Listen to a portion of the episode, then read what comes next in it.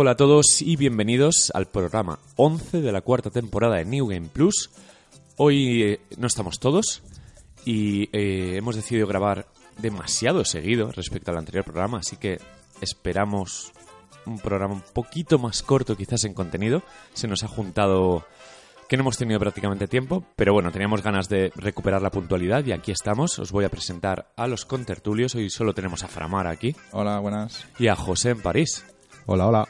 Y un servidor aquí, Muquita, eh, un poco despejado esto de más. Falta Marquino, no sé, demasiada mesa para nosotros. Sí, se queda muy íntimo. Se queda muy íntimo, ¿no? Es un vis a menos, vis, menos peluda también.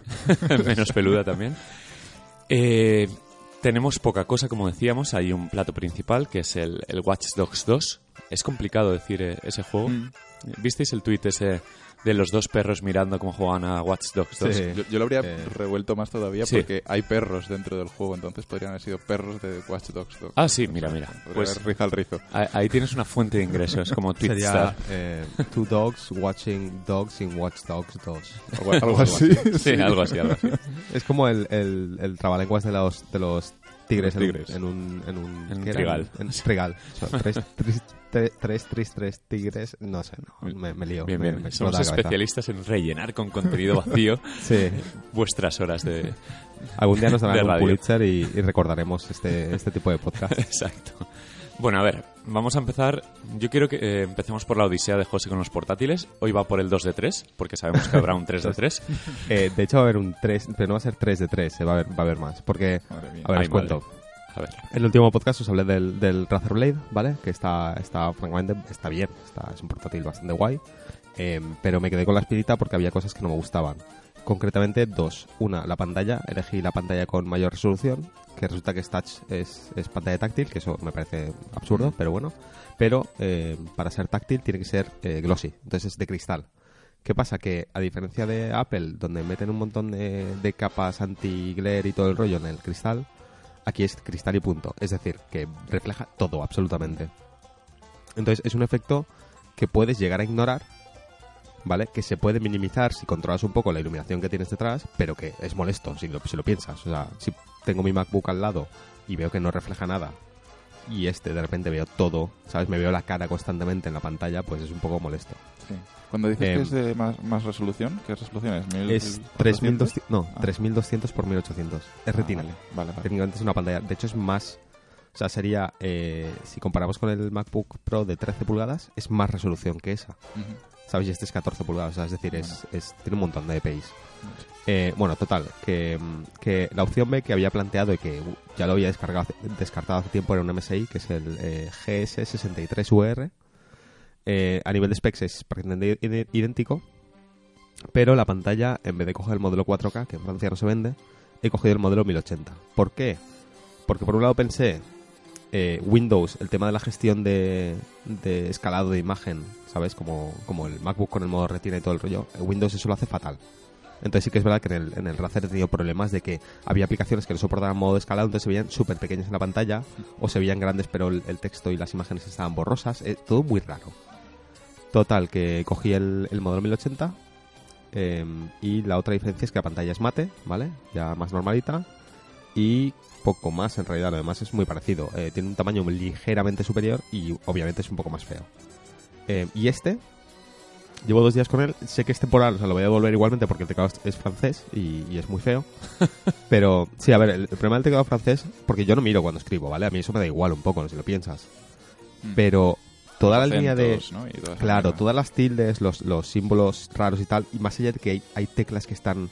O sea, hay como más teclas en el teclado francés. Hay, hay eh, por ejemplo, el, el- la tecla de las, las casitas laterales, ¿sabes? el mayor, ma- el mayor Sí, que y menor sí, que, sí.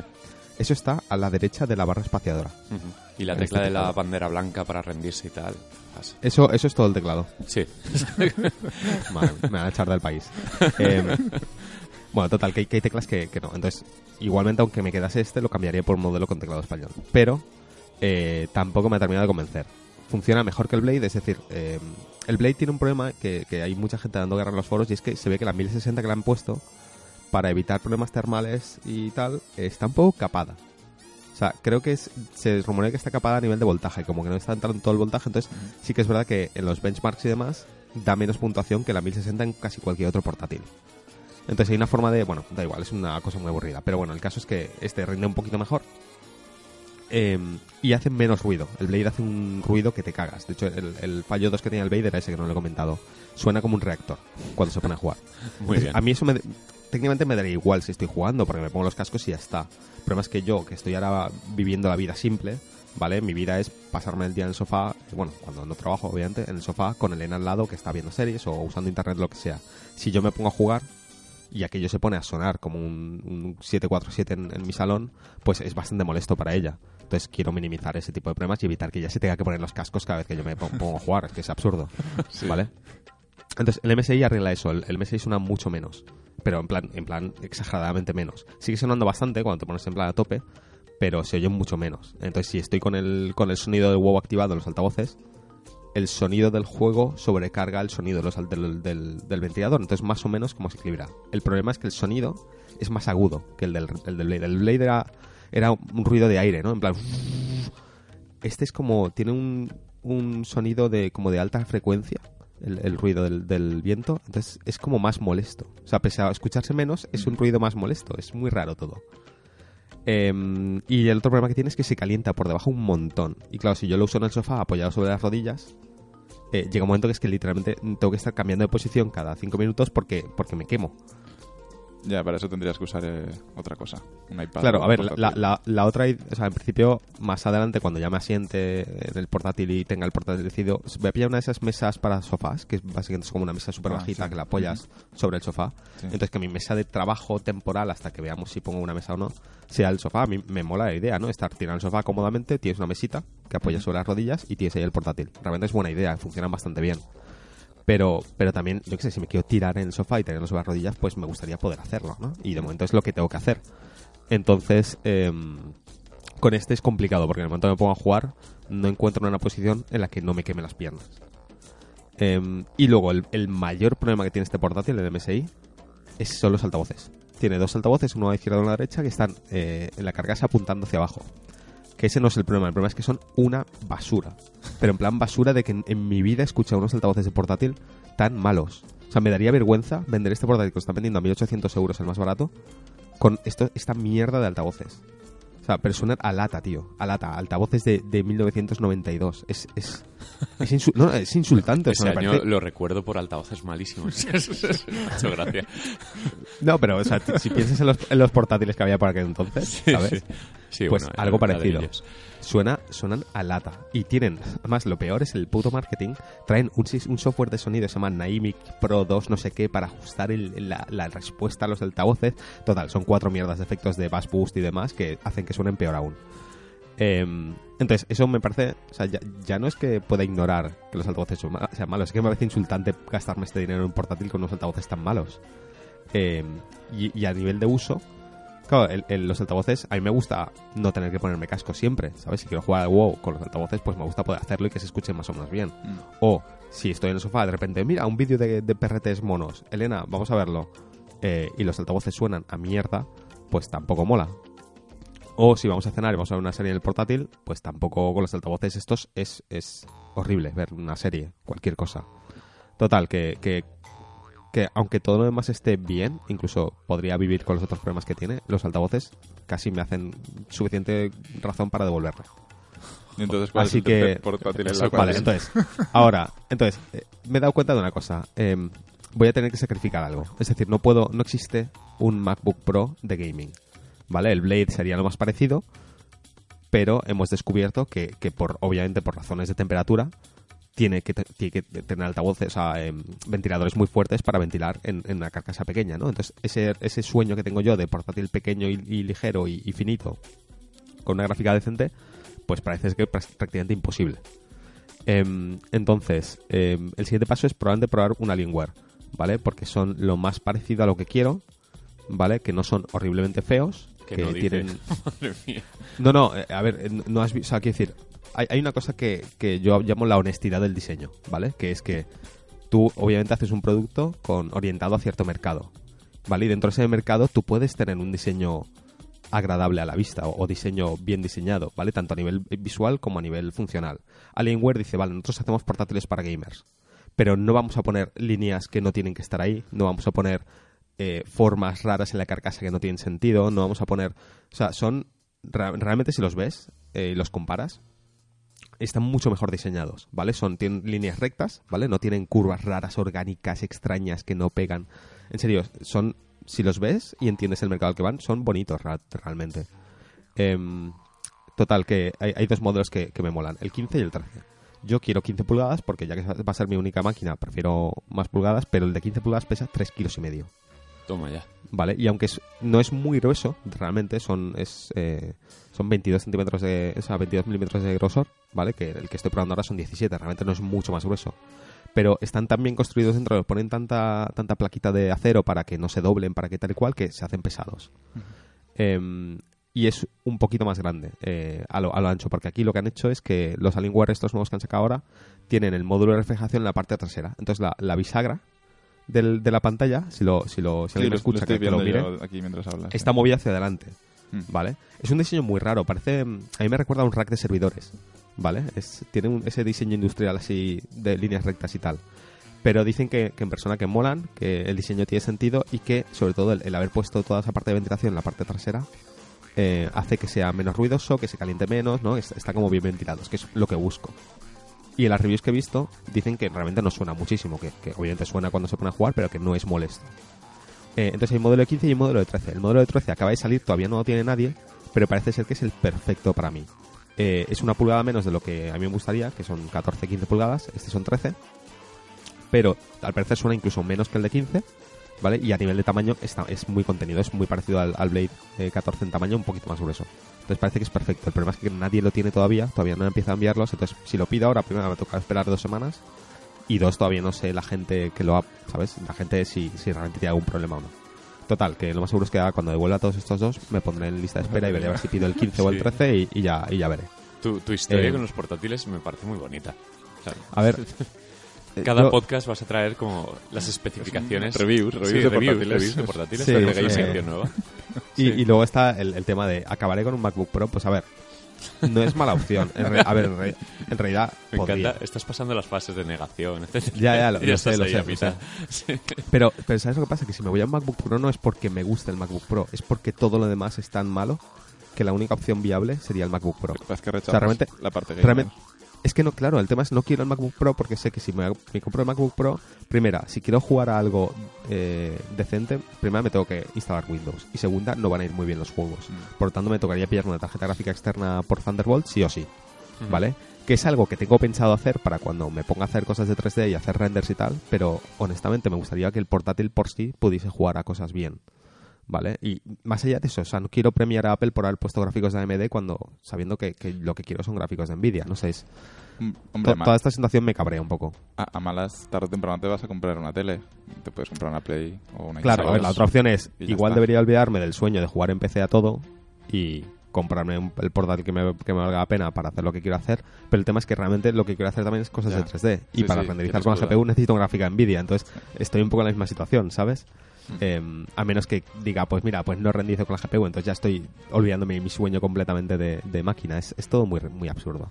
Y al final va a ser todo aceptar que tengo que hacer cier- ciertos sacrificios, ¿vale? Pero quiero encontrar la máquina que me haga sacrificar lo menos posible. ¿Sabes? No quiero algo que, que pese un quintal y que sea gigantesco porque me gustaría poder, yo que sé, si me voy dos semanas a España de vacaciones, llevármelo, ¿sabes? En una mochila. Total, que ya en el siguiente capítulo os, os iré contando solamente. Para el siguiente Sí. capítulo seguiré igual que estoy, porque hasta que no vea si pillo la Alienware o lo que sea, no, no voy a, Tengo ganas no voy a de- poder hablar. del capítulo del MacBook. Tengo El ganas capítulo de, del MacBook. de ver qué tal, no sé.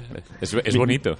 O- ojalá, ojalá no llegue a, a ese punto y, y el siguiente portátil que pille esté contento con él. A ver, realmente con los que, con los que he elegido podría vivir, o sea, no es, no es un drama. El problema es que estando acostumbrado a, a haber tenido MacBook Pros tantos años, que no he tenido que sacrificar casi nada, se me hace raro ahora, ¿sabes? Siempre tener un punto débil que me hace querer estamparlo contra la pared. Em, no, no, es, es así. Entonces yo entiendo que la gente que vive en el mundo PC de toda la vida, pues está acostumbrada a esto. De hecho, a mí una de las cosas que más gracia me está haciendo es que cada vez que comento sobre esta situación en Twitter, me viene un montón de gente con soluciones. Pero soluciones ridículas. Ayer, por ejemplo, hablaba yo del alta- de altavoz del MSI. Me decían, no, pues te compras un altavoz Bluetooth, entonces lo pones y mola porque, claro, lo puedes poner en la posición que quieres. Y es como, pero eso es absurdo.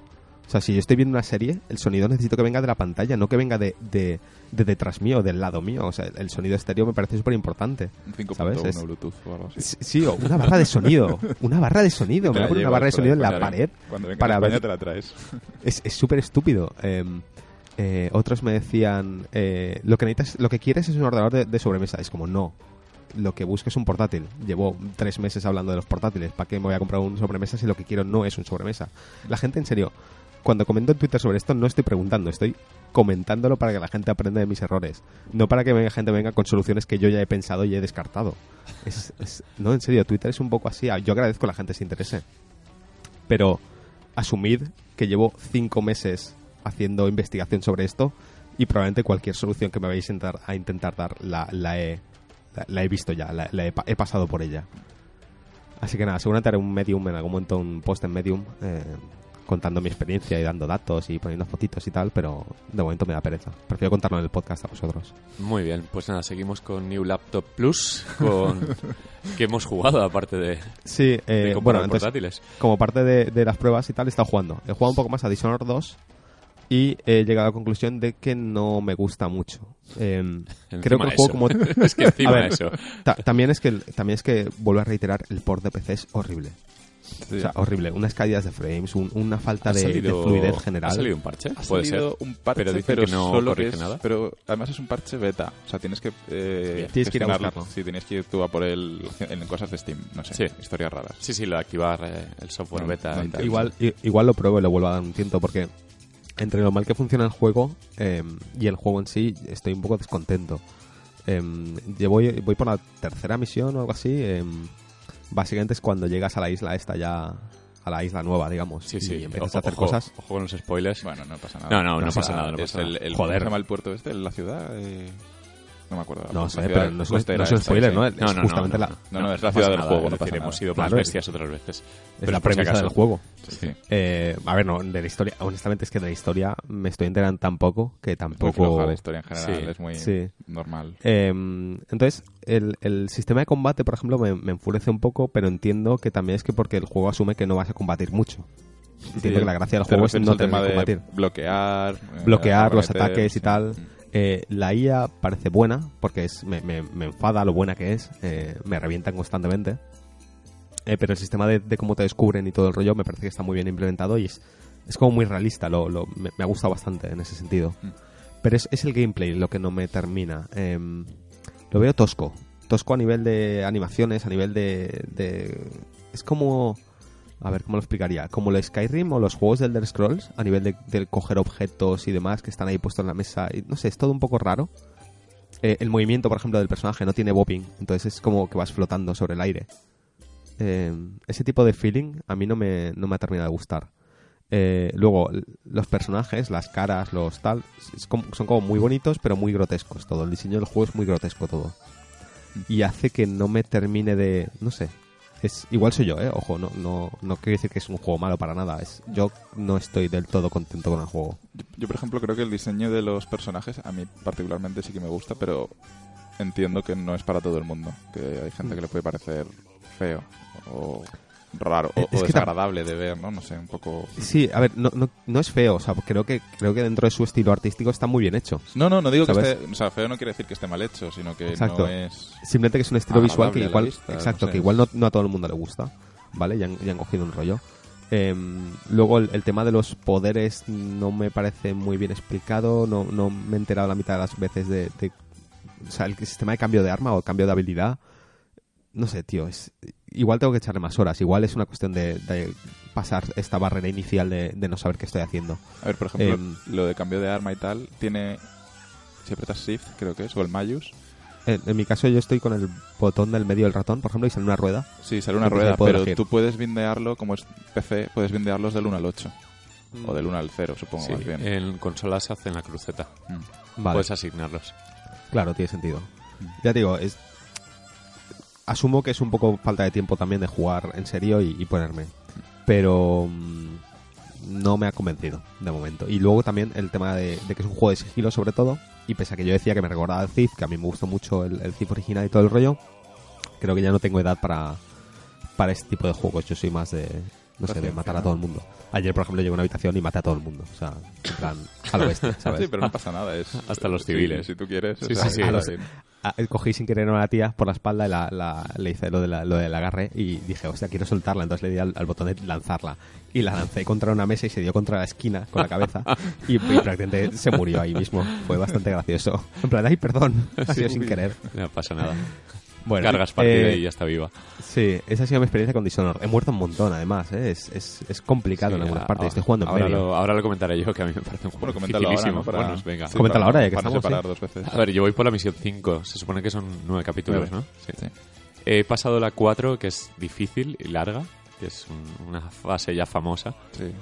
Pero Eh, mola. Sí, no, no, está, está genial. Es decir, es a nivel diseño puro de cómo encajan las piezas, es como locura, locura total. Es rollo de Witness, o sea, es magia. Sí. Eh, pero es muy difícil el juego y, y en consola no es nada ágil a la hora de guardar y cargar partida. Y pierdo mucho tiempo en la pantalla de carga, porque no me sale lo que tengo en mente y la cago y, otra vez a empezar. ¿Cuánto tarda en cargar en, en consola? A ver, unos 10 segundos, pero claro, son 10 segundos. Vale. Es un poquito más rápido. Sí. Sí. Seis. Sí, pero ahí tenéis botón y botón, o sea, tecla y tecla. Aquí Sí. tengo que pausar, mantener pulsado el R2, Ya. se rellena una barrita, guarda partida. Ya. ¿En Y luego serio? cuando te matan, te tienes que ir a, cagar- a cargar partida y están las del autoguardado y las del guardado rápido. Porque a lo mejor cuando la cagas, activas un checkpoint porque quieres dejar inconsciente a este y lo Sí, matas. A, a veces pasa, a veces que haces algo que eso mm, desactiva un autoguardado. Exactamente.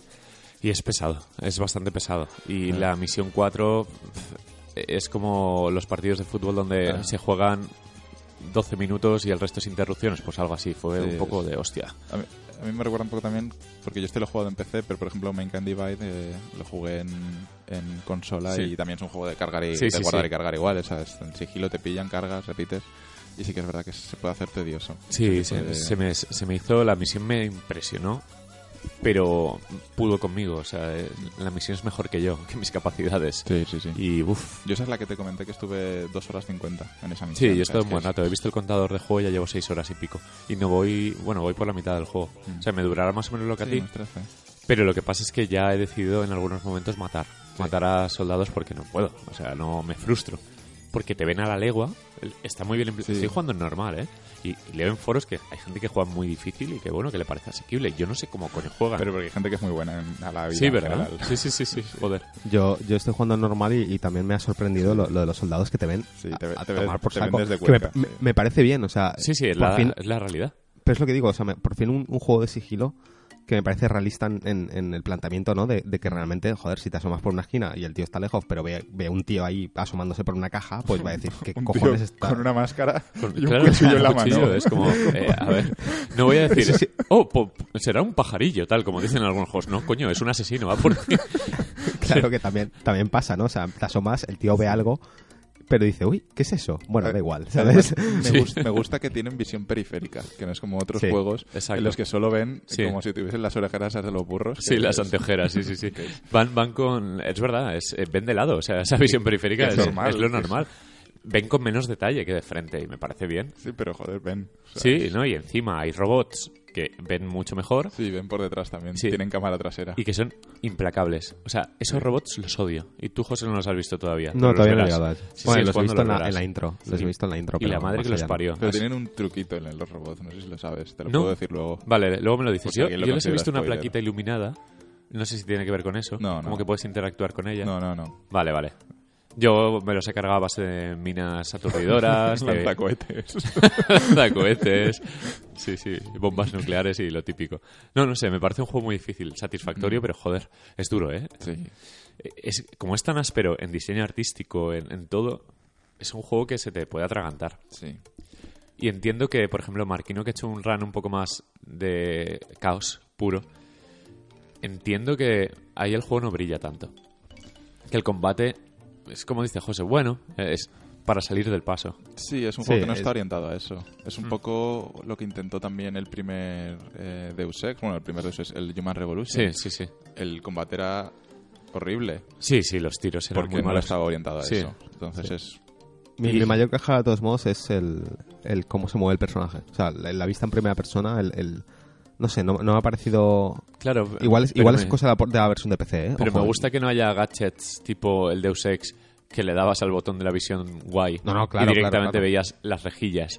Que era como, vale, muy fácil. Aquí tienes que fijarte en todo, porque si vas Sí, a saco sí. no disfrutas del escenario, que al final Por eso digo que, que me recuerda al, al- me recuerda un poco al Thief o a juegos así más clásicos de sigilo, ¿no? Es, es como vuelve, a- vuelve un poco a los inicios, no tienes un montón de gadgets que te, te- te facilitan la vida, sino que realmente tienes que fijarte en el escenario. Eso me parece de puta madre. Claro, y los Yo me, me- poderes... me cojo más a nivel técnico de cómo se mueve el personaje. Sí, a ver, yo lo Es- entiendo.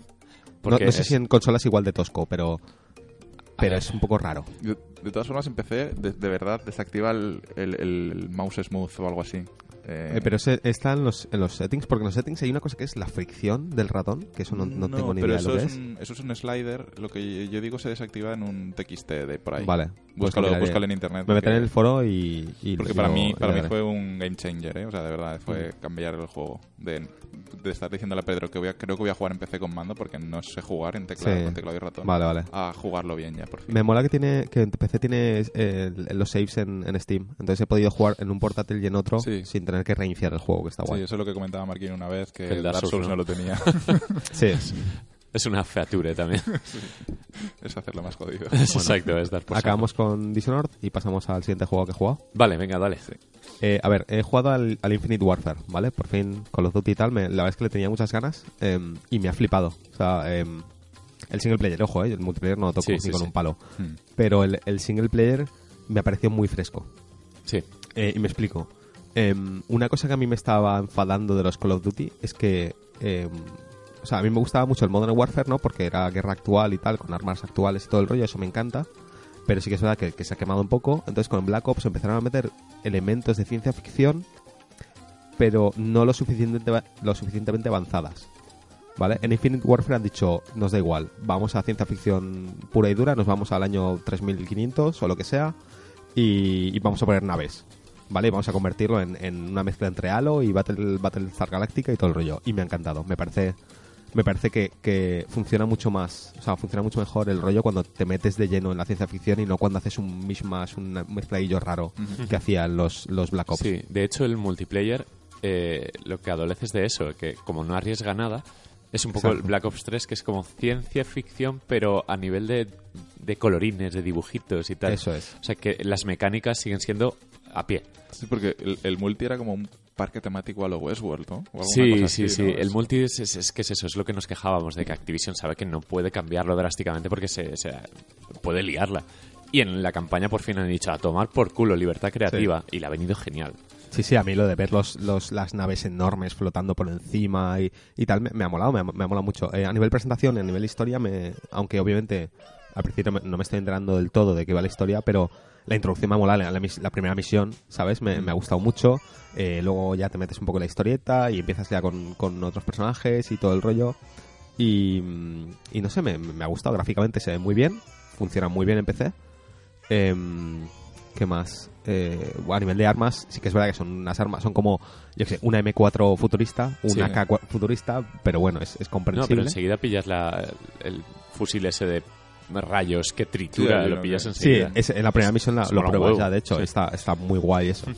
Em, los robots y demás, o sea, no sé, lo- me ha parecido guay, ¿eh? o sea, yo, no sé, me ha sorprendido que no esperaba que fuese tan, tan guay. Entonces, te digo, llevo dos misiones, Em, pero, pero me ha molado, es como un, un halo mezclado con Call of Duty que funciona. De hecho, el otro día me di cuenta de lo buena que es la campaña cuando pensé, en cuanto tenga la tele 4K, voy a rejugar la campaña. Mm. Y eso en un, en un Call of Duty a mí me parecía ciencia ficción, nunca mejor es- dicho. es una decir, campaña ni de bien, coña o sea, repetía eso.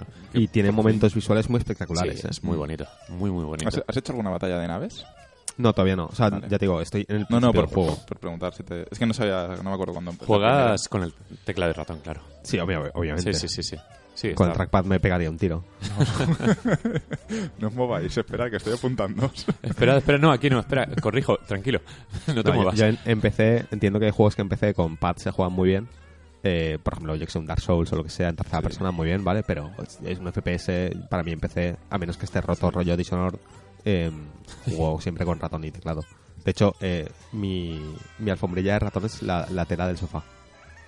Y, y- Lo- en serio, o sea, literalmente estoy jugando con el portátil en las rodillas, ¿vale? Pero en plan repantingado, o sea, el portátil como un ángulo raro, pero funciona. Te- eh, lo estoy Eh, viendo, eh, lo, lo estoy visualizando. Sí, sí, eso, eso Ah, no, no. calzoncillos no, no porque me quemo la pierna. Pero, no, pero imaginaos, os echáis para atrás, levantáis las rodillas y las apoyáis sobre el sofá. Entonces el- las rodillas se quedan en un ángulo como de 45 grados o algo así hacia Sí. arriba.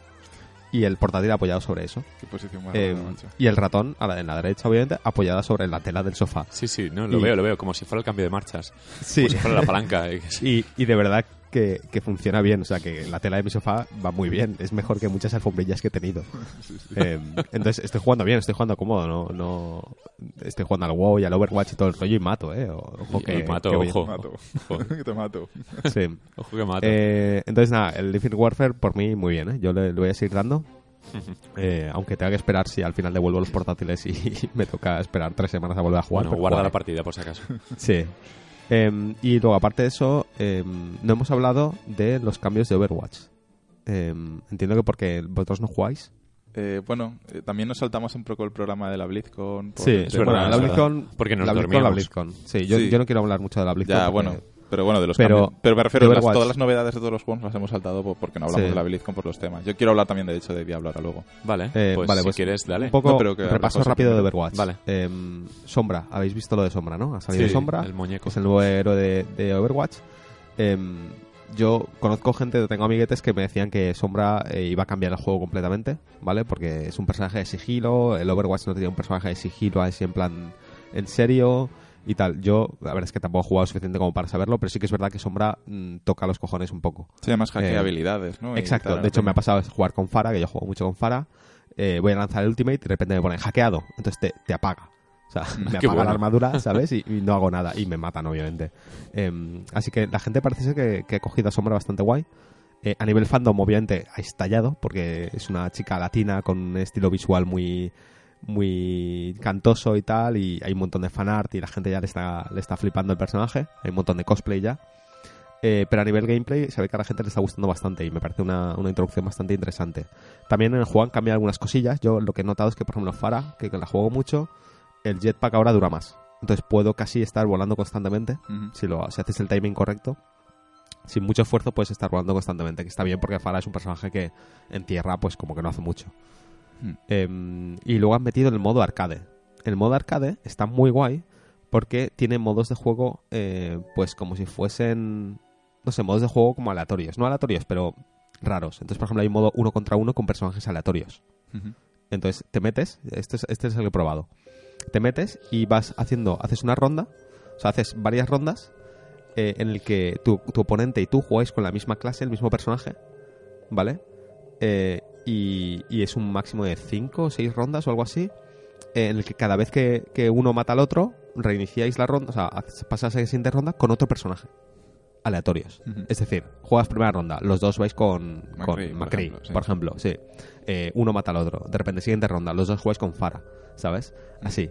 Y luego es el, el que gane, ¿sabes? El que haya hecho el, el- la mayor número de, de victorias, pues obviamente gana.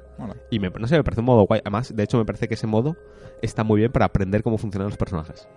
Sí, realmente. Este fin de Porque semana te ha sido obliga- el, gratis para todos jugar. Sí, Ostras, exacto. Este, este fin de semana ha sido, pues deberías probarlo igual. Sí. Eh, no por nada, sino porque el juego está muy bien. Sí, sí, sí. Tengo pendiente Aguanta hasta también. el lunes, creo. O sea, El- cuando se Sí, el podcast está en, pero además en, en consola también, ¿eh? Sí, Sí, por consolas eso, por y eso. PC ambas. Sí. Pues mira, Eh, voy a bajar pues eso, el, el modo, el modo arcade se ve que van a meter un montón de modos de juego así más, más raros, más eh, casuales, digamos, para, para gente que, pues yo que sé, no apetece jugar una partida entera, ¿no? Pues juego Mm. un rollo así, un skirmish así rarito y tal, que te mete elementos aleatorios. Me recuerda un poco a los a los mutators que tenía el Unreal Tournament y, y juegos antiguos de Deathmatch, ¿no? Que, que tenían modos de juego más, no sé, divertidos, digamos. Sí, casuales, sí, más de- desenf- desenfadados. Sí, y, y eso, yo he estado jugando un rato y tal. Hacía muchísimos meses que no jugaba Overwatch y, joder, me, me sigue pareciendo un juego muy, muy, muy divertido de jugar. Yo, yo- yo de sombra, que volviendo un poco, he visto el Play of the Game que hace como que lo ha ganado otro y luego como que hackea la pantalla y es ella la que ha ganado Sí, el Play of the de hecho Game. puede Es hackear, muy puede hackear el play of the game. Me ¿De verdad se puede hacer eso? Sí, o sea, por, Sí, por bueno. ejemplo, pone Play of the Game Muquita y, Sí. y te crees que has ganado, Sí, pero sí, al sí. segundo sale sombra y a lo mejor es Qué Play of Game bueno, Flamara, y qué entonces sale mi partido. O sea, Qué Es que la habilidad, la habilidad de, de Sombra es hackear los, ultima- los ultimates de, de los, de los personajes. Entonces, tú imagínate, llegas a la base del equipo enemigo, están de repente usan todos el ultimate, tú puedes literalmente pulsar un botón y hackearlos a todos. Y les apagas los ultimates. Y si todo el mundo se elija sombra, la partida que es Mr. Robot. No hay nadie. No hay nadie. No hay no, nadie. se ve, no se ve nada. No se ve nada. Claro, porque sombra además se puede, se Se puede puede poner en hacer modo sí. sigilo, se puede hacer invisible. Madre mía. Lo tengo que Está guay, ¿eh? Le, ha metido, le ha metido un elemento bastante guay al, al y juego. creo que al modo competitivo de Overwatch le han puesto el que ya no se puede repetir personaje, que eso me parece genial Sí, también. sí. De hecho, en el modo... Yo lo he visto en el modo normal también, ¿eh? Ah, pues igual también. Me, Eh, me parece otro día- bien en todos los sentidos, en todos sí, los el otro día me metí a jugar y, y ya le, le di al- al- a la partida normal y corriente, me iba a coger a Widowmaker y Widowmaker ya estaba cogida y no me lo podía coger yo. Eso está Y me parece bien. está, está guay.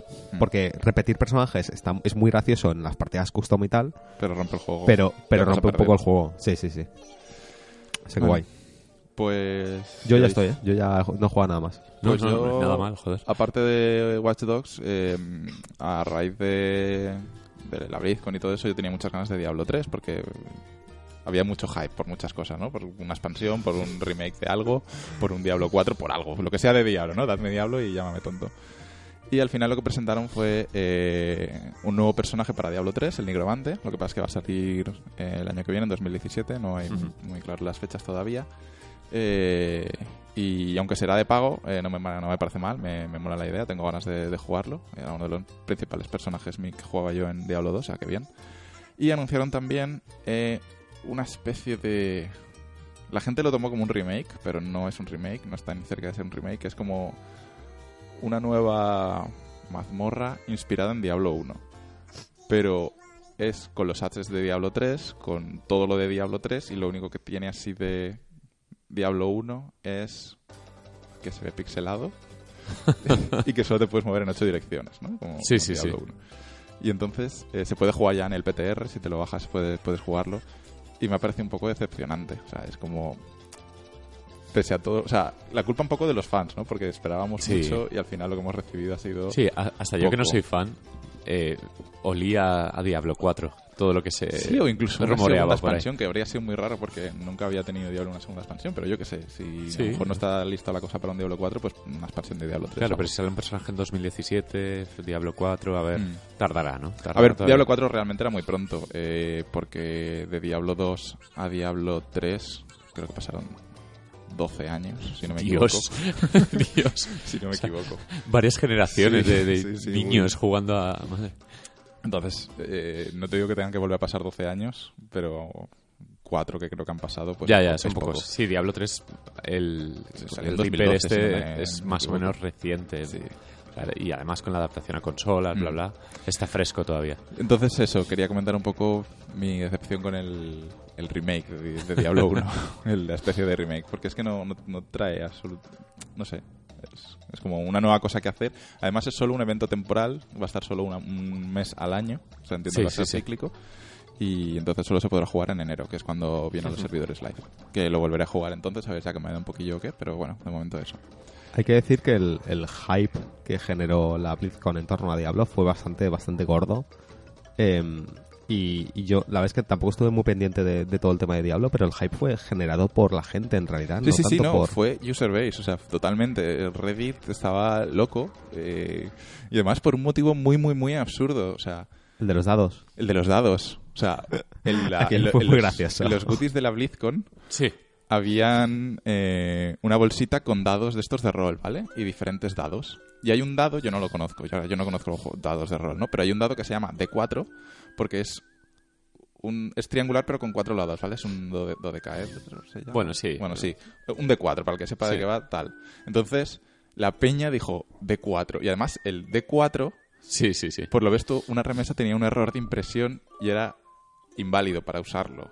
O sea, Sí, es que era eso no se realmente, podía, era no el- se podía tenía un usar. Entonces, mía. el D4 tenía un defecto. Fue peor que el Half-Life 3 confirmado. Pero es que además también era muy cogido con los pelos porque el logo de Diablo 4 Sí. Eh, por algún motivo lo habían metido, o sea, la D de Diablo la habían metido dentro de un rombo. Y cada lado del rombo tenía una muesca. Entonces eran cuatro lados con cuatro Madre muescas. mía. O sea, era, pues claro, tú tira del hilo, ¿no? Y, Sí, sí, sí, y- tira el hilito y, y, y va saliendo ahí. Y claro, luego sumado a la página de Blizzard de empleos, que había tenido un montón de ofertas de Diablo 4, un Announce Project, entonces... No, no ponía Diablo 4. No, no, dia- perdona, ponía Diablo Universe, un Announce Project. vale, eso sí. Entonces- Diablo 4 no, habría sido. Ponía Diablo, pero Sí, Diablo Uni- Universe. Además Sí, pedían estar familiarizado con Diablo, con los anteriores juegos, tal y cual. Entonces, claro, la peña se pensaba que este era el año, porque además era el 20 aniversario de- del primer Diablo, entonces pues bueno, era un poco un sumum de cosas ahí que, al final pues una mierda para todos y ya está. ya está. Toma la mazmorrita pixelada y, Eh, y juega. Claro, a ver, yo también entiendo la un poco eh, si te fijas, todos los juegos de, de Blizzard ahora mismo, tú entras en Twitch y de los juegos, de los siete juegos más jugados, cuatro o cinco son de Blizzard. Sí. Entonces entiendo que, que también está un poco enfocada Blizzard en ese aspecto y Diablo ahora mismo no va por esa vía ni está cerca de ser de, por esa vía. O sea, no tiene, ningún- no tiene ningún tipo de competición o eSport o, o interesante de ver siquiera para jugar. Entonces, eh, hombre, a mí sí que me gustaría que hubiese un Diablo 4 algún día, pero a día de hoy no lo veo tampoco Lo habrá, lo habrá. necesario. Dentro de 12 años. Dentro de, bueno, menos 4 Bueno, que llevamos. ocho años. menos ocho años más. Eh, pero bueno, en fin, eso. Y yo creo que ya está. Sí, a ver, yo no he jugado, perdón, no, no me ha dado tiempo a jugar a nada porque grabamos un miércoles a la la noche. casi a la una de la mañana acabamos y es que he trabajado mucho esta semana. Eh, Dishonor lo que he podido por las mañanas, en Mm. plan, venga, vamos a jugar una misión. Ay, qué tontería, con la misión tres horas, tal. O sea, Creo que es la, primera semana en todo el año que yo he jugado más que tú a algo. Sí, sí, sí, desde luego, joder. Has, has protagonizado media hora de podcast. Ya, Hoy ¿eh? si se rompe el audio no, no hay podcast. O sea, si, si dejas de grabar el tuyo, no, no hay nada en el programa. Eh, nada, pues a ver, lo de siempre. Yo, yo es que juego a FIFA todas las, Mm. casi todas las noches y estamos con nuestro club. eh, ya nos hemos hecho como la endogamia pura y dura. Ya no, no aceptamos peticiones, ya New Game Plus ya está cerrado y es tenemos el grupito de No colegas. fichajes. Sí, de hecho, no me extrañaría que en algún momento hiciéramos una quedada con los de FIFA. O sea, fíjate hasta dónde llega. La magia de Internet, ¿eh? Best Friends. Bueno, pues eso, nada, que sigo con Dishonor. Ahora te he comprado el Watch Dogs, que Mm. hablaremos de él enseguida. Y tengo muchas ganas de jugarlo porque me apetece un sandbox eh, fresco, en plan, ver, la ciudad, ¿no? Sí.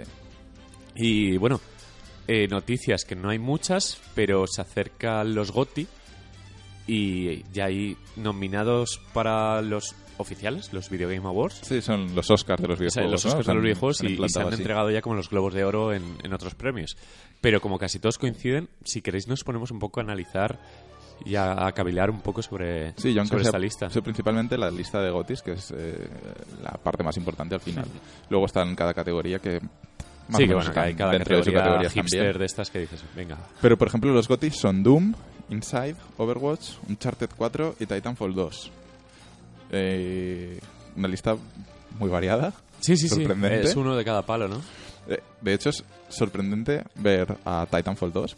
A mí Es el, me, es el que, es el que sí. más me sorprende de todos. Y a mí Inside.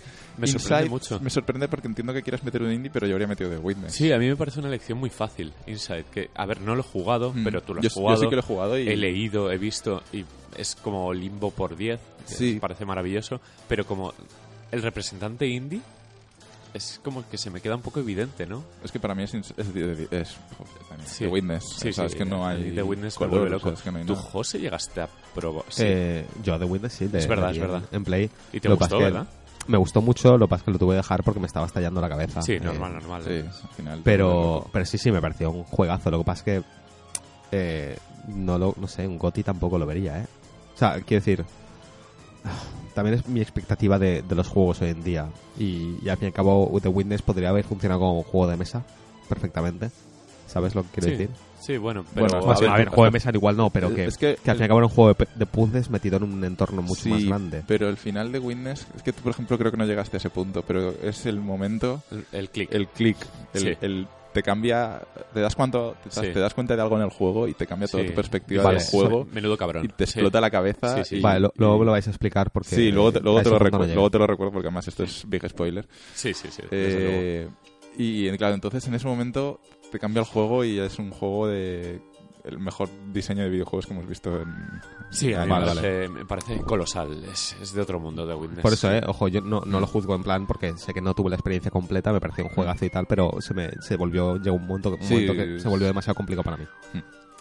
y Vale, eh, de la lista, de todos modos, em, sí que es verdad que es variada. Yo Inside no he jugado y Titanfall todavía no, tampoco lo he jugado. Eh, me parece que Respawn son como los niños mimados junto con Telltale de la industria. que A mí- está muy bien Titanfall 2. a mí me parece pero- raro ver ahí a, a Titanfall 2. A ver, Titanfall 2 tiene un multi muy bueno, Hmm. eh, una campaña guay, eh, mecánicas muy chulas, pero joder, eh, creo que Call of Duty como producto este año me parece superior. A ver, la campaña no me gusta ta- tanto porque es muy ágil la de Titanfall, dura menos y tal, pero si tiene que estar en una lista de GOTIS, ¿por qué no Call of Duty? Hmm. Eh, Titanfall yo creo que es un poco también reivindicar, ¿no? El- Sí, el- pero ya metes a Doom como el FPS fresco y sorpresa del año y Mm. tal, y ya cumples. Yo, por ejemplo, sí 2 que, es- sí que me parece que bien que, Es Doom, decir, esté, que que- Doom esté ahí. Ya, pero, pero espérate a las Guardian, espérate a Dishonored. Sí, entiendo que este año no entran, que ya, entrarán ya, los ya. del año que viene. Supongo- sí, Tienen que cerrar antes de... Claro que tienen Claro, que tienen que hacerla. cerrar. Claro, claro, pero bueno, eh, esa gente lo juega, ¿sabes? Mm. Es- son como por profesionales los. Los A mí la, la, la elección más fácil de la lista me parece Uncharted realmente. O sea, Sí, es- el, es el el- Sí, contendiente obvio. eh, Sí. además está en varias Pero- categorías, de hecho. También está el tema un poco de en plan, ¿qué- ¿cuáles son, o sea, qué es, qué es lo que debes elegir para una lista de mejores juegos? Eh, ¿Los fáciles o los difíciles? Sí, O sea, es pero decir, yo creo que hay unanimidad con Uncharted porque es un juego tan Claro. fácil de, de que guste a la gente. Es, tan- es que en realidad que para, para agradar a todo el mundo a la lista, la lista tendría que tener lo menos cuatro o cinco títulos más. Mm. Mm, precisamente ¿Sabes? más este año. A ver, han, han claro, muy variado con los géneros. Eh, Me refiero, Es- eh, Overwatch era también muy obvio, la mejor nueva licencia del año es Blizzard, es Claro. tal. De hecho, me parece que la- lo más difícil de elegir el mejor juego del año no es elegir me- el mejor juego del año, es elegir los cinco finalistas para el mejor juego del Mm. año. Sí, es donde más drama va a haber. yo, por ejemplo, echo de menos eh, Dishonored 2. Creo que por lo menos lo metería en la lista. Sí, sí, yo también. Y, y Dark Souls 3. Eh, Es cierto, echo de menos Dark Souls 3. Entiendo Sabes que... Entiendo que no pueda ser el mejor juego del año, pero que ni Porque siquiera ya lo ha sido top, muchas veces, mm, ¿No? Por ejemplo, Bloodborne tampoco se lo llevó. No, pues, no. no. Y Bloodborne sí que tenía que haber sido el juego del año. Sí. Pues, a ver, yo para mí, honestamente, el Dark Souls 3, mira que es raro en mí, pero yo lo metería y posiblemente incluso le, diría, le daría el título, ¿eh? Yo, por lo menos en la lista, y dárselo, casi seguro que también, pero por lo menos, que menos en el top 5, no me jodas, y, y. No Man's Sky, que no es... no. No Man's Sky, pero que ponga entre paréntesis las primeras horas de juego. exacto, exacto. Siempre vamos a dejar esa coletilla de las primeras el horas. No Man's Sky que nos prometieron sí que estaría en la lista. Sí, desde luego. Eh, Bueno, no sé, pasamos sí. de juego. Sí, de lista. a ver, de los más eh, de los premios más importantes, porque hay algunos de gente, youtuber más influenciable y cosas así, más influenciador, más Más influenciable. Sí, en plan, El que más pasta una recibe. esponja, sí, sí, sí. El mejor estudio y dirección eh, está Blizzard, está DICE, está ID, está Naughty Dog y está Respawn, que es como porque no está Rockstar ahí, pero creo que son los estudios más top ahora mismo del mundo. Sí, Es, es una, eh, también es un premio un poco raro, eh, Sí. honestamente. Y mira Sí. que Blizzard está ahí, pero Claro, que... es que... eh, Pero es un poco que no ligado sé. al GOTY, ¿no? O sea, me refiero, si, Sí, sí, a si ver, has hecho el falta- mejor juego, pues a lo mejor es el mejor estudio también. De ahí también puedes que- que juzgar. ¿Son Playarts o algo así? Ahí No también puedes juzgar cosas como...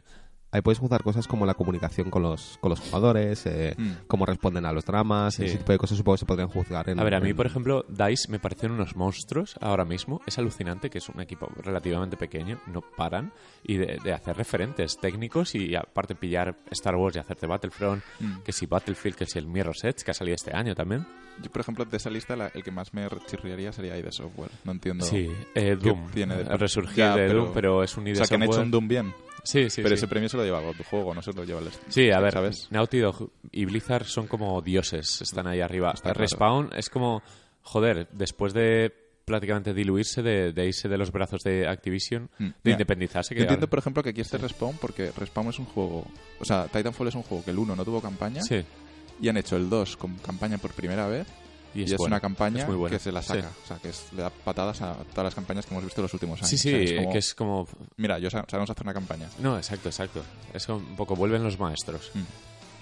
Eh, tenemos la mejor narrativa, que es un premio muy chulo, porque Sí. aquí sí que se meten juegos distintos. A ver, tenemos Uncharted, Inside, Mafia 3. A mí aquí me chirrían Sí. Mafia 3 Sí, y, y Uncharted también me chirría. La Sí, narrativa sí, de sí. Uncharted... Pero luego, No- eh, por no ejemplo, veo. Inside sí que entiendo la nominación y Firewatch y Oxenfree también los entiendo. Yo, por ejemplo, se lo daría... Yo que he jugado a todos, yo se la daría a Oxenfree en narrativa. Sí. No tengo ni duda, sin duda. A ver, Firewatch creo que, que el- bueno, se sostiene prácticamente el 100% del juego en la Sí, narrativa. y me es todo, parece- su- todo sí. el juego. Pero, por Sí. ejemplo, Oxenfree es lo mismo, también es todo Sí. narrativa. Es todo Sí, es ya lo que te guste, si es una relación u otra. Sí. Sí, yo no podría decidir porque Oxenfree no he jugado, pero, Pero pero, sí. de la lista, desde luego, Firewatch me parece bien puesto. Sí. Mientras más- que Uncharted me parece, me parece obvio, pero no. O sea, Uncharted es, una película. Uncharted tampoco Sí, tiene eh, tanta narrativa, no sé. es como- No, a ver. A ver, tiene narrativa, el, el Sí, tema sí, es que bueno. no es arriesgada en ningún momento ni hace nada fuera de lo común más allá de hacerla Ya, muy pero, bien. pero el cabrón aguanta, es eso, que aguanta muy bien el ritmo a base de chascarrillos y de carisma, de tratar a los personajes con mucho amor. Y Mafia 3 porque supongo que es porque es lo único bueno que tiene el juego. Sí, porque la historia, a ver, siempre es como el rollo racial, el escenario elegido, Mm. es como un sandbox diferente en cuanto al enfoque, que no es ni la coña de Watch Dogs ni Rockstar. Está, está bien que hayan, a ver, me gusta que hayan elegido Nueva Orleans, o Nueva Burdeos, esto Sí, como se llama. Nueva Orleans al final. Sí, pero coño, que eh, ojalá Mafia 3 bien hecho, habría sido tremendo. Mm, No alargado artificialmente. De hecho, puse el otro día un vídeo en Twitter eh, muy bueno sobre la duración de Mafia 3, que recomiendo. Sí, que es artificial todo, en plan, lo de Sí, que está, conquistar alarga- que está territorios. alargado. O sea, el, el que hace el vídeo es, ¿cómo se llama? Eh, no me acuerdo cómo se llama, Sí. es bastante famosete. Eh, habla de la tendencia ahora de más horas es mejor Sí, y de cómo le sientes a algunos juegos. En por ejemplo, a Mafia 3 le sienta como una patada a los huevos. Es- Yo siempre me acordaré de, de Alien Isolation. De Alien, por ejemplo. exacto. Bueno, mejor dirección de arte, que también es un premio guay. Chulo. Sí. Tenemos aquí Firewatch Inside, Overwatch Uncharted y como nuevo contendiente Abzu, que nadie se acordaba de él, pero es precioso, es un Mm. juego muy bonito. Yo como en dirección de arte, eh, en esto que también he jugado a todos, eh, estaría reñido entre... Aquí te, aquí te volvería a quitar un Uncharted porque... Pues a mí Uncharted me parece que tiene la dirección de arte más brutal del año, ¿eh? Yo estoy en desacuerdo con eso. Pero creo que no arriesga. Claro, Sí. no, no, no, pero porque es una dirección de arte invisible. Yo, por ejemplo, en dirección de arte me parece mucho más sobresaliente eh, Overwatch eh, al nivel de diseño de personajes o Firewatch a nivel de Yo entiendo del dirección juego de en arte como sí. el global, el, el que no chirríe nada, el que todo... Es que Uncharted 4 fluye, es, es increíble. También Sí, habría pero- metido Dishonor, ¿eh? Pero sí, claro, Dishonored est- tendría que estar aquí también para mí. De- dentro de su dentro de su estilo artístico, Uncharted está que te cagas. Sí. O sea, pero porque es pero un estilo artístico. sí que entiendo vuestras críticas realista. como que es demasiado perfecto, es como eh, impecable Uncharted 4. Sí, a ver, pero por ejemplo, ¿recordáis cuando estábamos jugando a Uncharted cómo flipábamos con, yo qué sé, el barro, por ejemplo, el Sí. agua? Mm. O sea, ese tipo de detalles realmente cuentan a la hora de, de poder decir que sí, que, que, que tiene una... un- un- o sea, que se, Sí. mere- se merece un premio, ¿no? De, de No, y, la, y la fase de esta de la persecución, la del E3, Mm. que, que cuando la jugamos dijimos, coño, que esto es jugable y esto funciona, no se rompe. Esto de dirección de arte también, es, es- Sí, está muy bien sí, sí, diseñado. sí, lo entiendo. Eh, quizá yo le penalice por el... O sea, mola, está genial, pero un poco es lo esperado. Pero porque debería haber una categoría que se llamara Mejor Uncharted 4 y que ganara Uncharted 4. y ya está, porque es, es como... Es un, es un Sí. goti. Eh, Sí, sí, sí, lo tiene muy realmente sí. fácil. Sí, Eh, a ver, es un juego muy redondo. Eh, yo en dirección de arte, desde luego, para mí serían... A ver, también es verdad que no juego a todos, pero Firewatch o Overwatch Inside, eh, bueno, Inside, son... Sí. Es que Inside no he jugado todavía. Sí, Inside pero es Inside también está ¿eh? muy bien, Es sí. precioso. pero creo que no... O sea, Y Abzu voy a es decir, el, el no, lado... está tan, sí. no está tan trabajado Claro. y que se me echen aquí todos no, no, encima, no, no quiero decir eso. Pero es que, por ejemplo, Overwatch, pienso en el trabajo que ha habido que tener para crear los 20, no sé cuántos Ya, personajes pero, que hay. joder, es que le, le sigo dando vueltas a Uncharted. todos- Estoy pensando en Madagascar y la siguiente fase. Pero eh, que es, es que es una puta locura Uncharted 4. eh. Realmente Abzu es el, el- lo fácil, lo artístico, lo bueno, Sí, un Abzu poco yo- tal. Abzu lo veo bonito, pero tampoco Sí, me, pero, me pero bonito de Vale. ya está visto. Yo, yo lo miraría de este modo. Uncharted continúa con el legado de los otros Uncharted en dirección de arte. Lo mejora, lo, lo lleva al máximo nivel y tal, Mm. pero al fin y al cabo es el mismo estilo, parecido. ¿Vale? Eh, sin embargo, Firewatch y Overwatch están creados desde cero. Sí, todos los demás de la lista. Cre- realmente. creo, que eso, creo que eso importa. Sí, sí, también, también. Y además el equipo que está detrás. Yo que sé, en Firewatch, eh, Olimos. es- Olimos Sí. es el artista. Pero bueno, porque seamos fans de sí. porque seamos fans de Olimos tampoco tenemos que decidir Sí, sí, por mejor, supuesto. ¿sabes? No, pero- O sea, yo soy muy fan de Olimos, pero, pero- entiendo que pero sí que es verdad que Nos vendieron Firewatch, Firewatch por es la capturas. estética, claro. Sí, claro, Sí, sí, sí. eso. Y, y el hecho de que la versión de PC podías hacer las fotos con la cámara y luego lo enviabas a no sé qué web y las imprimías y te las mandaban a Sí, casa. eso sí, estaba muy guay, ¿eh? Joder. Bueno, pues Bueno. eh, premio reñido, desde luego. Está el de mejor música y diseño de sonido, eh, donde han metido un poco ahí al mogollón Battlefield 1, Doom, Inside, Red Infinite y Zamper. Desde luego. tenían que haberlo hecho en dos premios. Sí, sí, eso. sí, porque joder, mejor música entiendo la banda sonora. Sí. Sí. Y, y Bueno, es que diseño- el score, a diseño mejor, de ¿no? sonido, sí, y diseño de sonido, pues entiendo el, el eso, el sonido de las armas, el, el estéreo, el cómo han tocado esto, lo otro. Pero, por Y ejemplo, ahí- sí. yo de esa lista vuelvo a lo mismo, no he jugado a todos, pero entre los que sí que he jugado, que son Battlefield 1 y Doom, eh, música se lo daría a Doom, pero sonido se lo daría a Battlefield. Es que ¿sabes? es- Es como- sonido es como, como la categoría de Uncharted, la categoría de Battlefield. Es como ningún puto juego de guerra suena Sí. como Battlefield. Es De, de increíble. hecho, de Es que es todo lo que he escuchado de Battlefield, o sea, todo el mundo coincidía que el sonido, la edición de sonido de Battlefield era Sí, increíble. es alucinante. Mm. Y bueno, eh, Red Infinity Zamper son dos juegos musicales. Claro, es que, eso- es, que es, Claro. es complicado. Est- Estás hablando de dos juegos donde el sonido es todo. Claro, es un pilar en la jugabilidad. Y, a ver, yo se lo daba a Red Infinite por el área X porque me parece brutal. Mm. Y a nivel de dirección artística, yo le habría metido también a Red Infinite. Mm, Porque el podría área estar. X es, joder, es alucinante, es un cuadro en movimiento. Pero bueno, eh, yo creo que aquí van a ser políticamente correctos y entre Battlefield y Doom se va esto. Porque Doom ha destacado mucho cómo han diseñado eh, la banda sonora, ha habido como documentales específicos hablando de Sí. ello y Oye, ha, ha gustado incluso mucho. también es, también es muy bueno el sonido ¿eh? del, del Doom. Sí, sí, sí. Sin sí, ser así, claro. nada así a lo loco, pero está muy, muy bien. Eh, recupera muchos sonidos clásicos eh, y los trae al, al mundo moderno. Sí, hay, hay una de Best Performance que casi que nos la saltábamos. Que... Eh, Sí, a mí los este me parece actores. importante, ¿eh? Ojo, Sí. yo voy a hablar de este un momento. Eh, A ver, me parece importante que empiecen a premiar Me gusta, a actores. ver, me gusta la obvia que meten a Cissy Jones haciendo de Delilah en Firewatch y a Rick Summer haciendo de Henry en Firewatch, que es como Firewatch es Delilah y, y este y Henry. Es que Firewatch se basa precisamente en los dos personajes Sí. y en la narrativa que han creado para esos dos personajes. Claro, pero luego, por ejemplo, meten al trío protagonista de Uncharted, que también me cago en todo, lo bordan, son increíbles y está el mítico Troy Baker y Emily Rose siempre, y Nolan North, o sea, está el trío de Sí, siempre. los dos hermanos y ella. Y luego lo que se descuelga por aquí es Alex Hernández haciendo del prota de Mafia, de Lincoln. Que, bueno, es que lo, lo jugué en español y daba penísima, pero sí que es cierto que Firewatch y Uncharted los jugué en inglés. Bueno, no, no quedaba otra con Firewatch y joder, es impecable. O sea, es, Sí. les coges Pero muchísimo yo- yo quería hablar más a nivel meta, porque este premio, Sí. ¿cuántos años se lleva dando?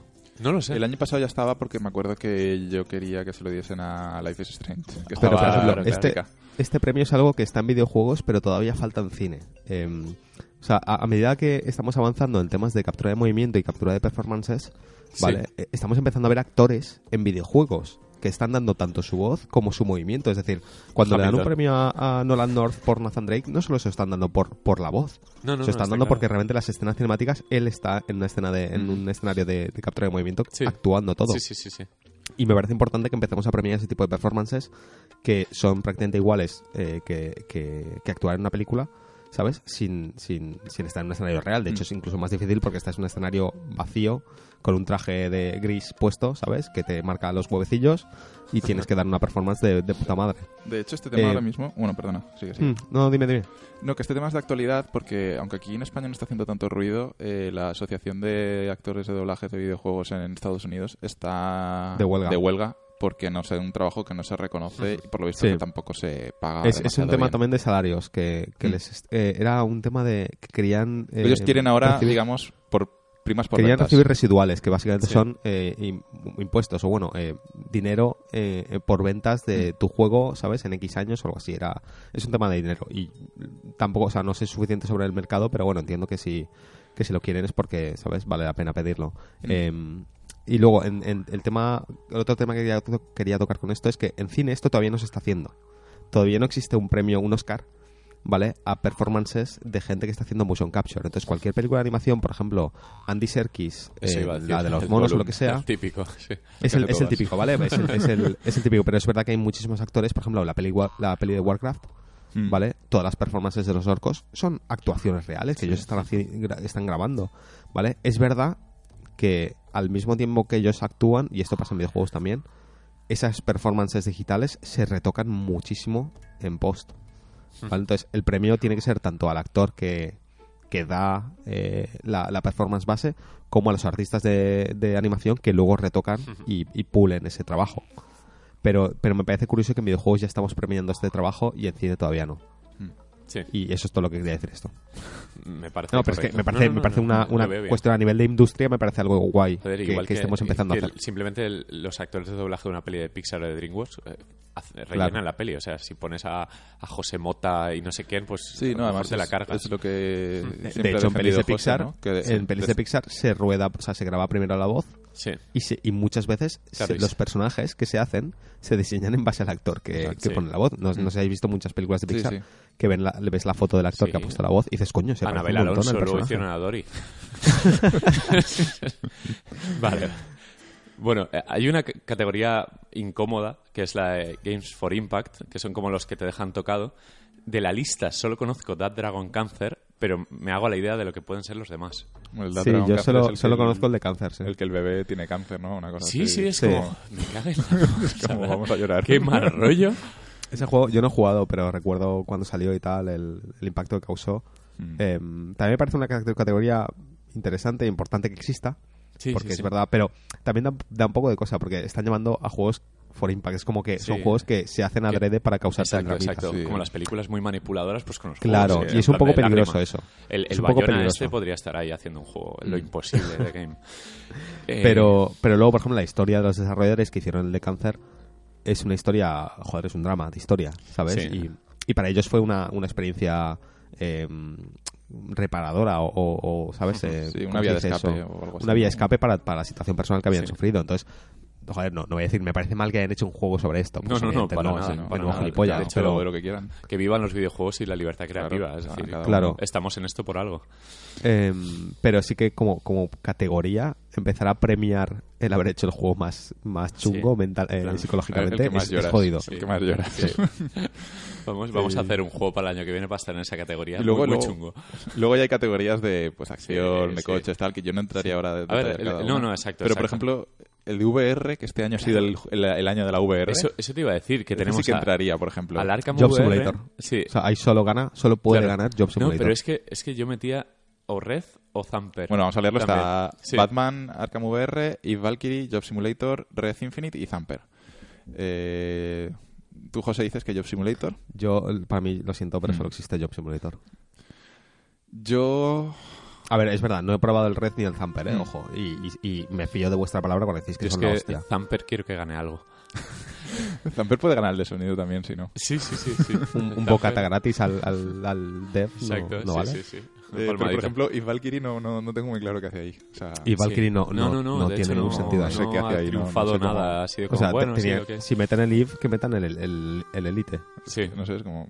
No sé. Sí, pero bueno, son juegos como muy diseñados para VR. Mm. Lo- ya lo- es que el Elite con los mods de VR me parece mejor. Es que, ni siquiera, es que el Elite ni siquiera tiene mods de VR. El, el juego soporta VR. Ah, soporta VR. Claro, es que sí, es lo jodido. Como, como nació sin ser VR tal, bueno, Mm. Sí, supongo sí, que lo pero, pero lo metieron, o sea, en cuanto salió el primer Oculus, el juego ense- enseguida tuvo soporte Sí. VR. Por eso Por digo cierto, que La, la categoría de Best Indie sí que está Sí. de Witness. Es la única donde lo he visto. Bueno, supongo que Sí. estará en la de Puzzle y tal.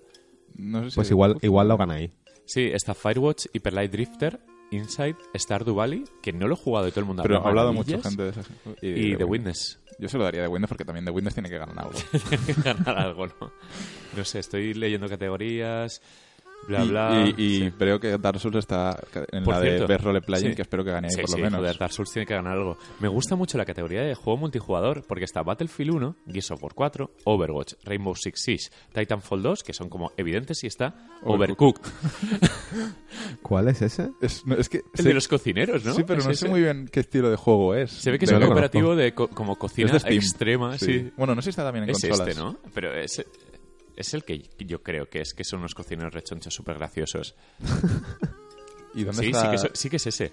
Que me, que me parece genial que lo metan ahí, porque dicen que es uno de los cooperativos más divertidos que hay y quiero probarlo. ¿Y dónde está The Division? ¿Dónde está? ver. Es verdad, ¿dónde está ¿Dónde The está The Division? Coño, pasa Ni una que- nominación. Ni una nominación. Madre mía. Yo os lo dije, que Division Y está seguro muy que, bien con hype meten inicial, pero Destiny luego... y todo por ahí. Y ya está. Bueno, y luego, Sí, sí. para acabar, yo creo, si queréis que acabemos ya, Sí, sí, sí. eh, el most, eh, bueno, los juegos más eh, esperados. Sí, esto está- por los fans. Esto está dentro Sí, esto es por los fans. Es God of War, Horizon Zero Dawn, Mass Effect Andromeda, Red Dead 2 y The Legend of Zelda Breath of the Wild. Va a ganar Zelda, pero Red Dead. Porque son Legión. Sí, porque son Legión, pero Red Dead. Joder. Sí. Aunque Mass Effect... ahí- Sí, a ver. Pero no- bueno, Red Dead es que se ha colado. Pero ojo, estas últimas semanas ojo, estoy leyendo la lista y tanto God of War como Horizon me dan igual ahora mismo. Yo God of War tengo más que... Horizon sí que realmente me da igual. El día- la semana de antes voy a estar mm, loco de hype. Pero God of War me apetece ver qué es lo que han hecho. Sí, sí, está Porque claro. es- no es un God of War.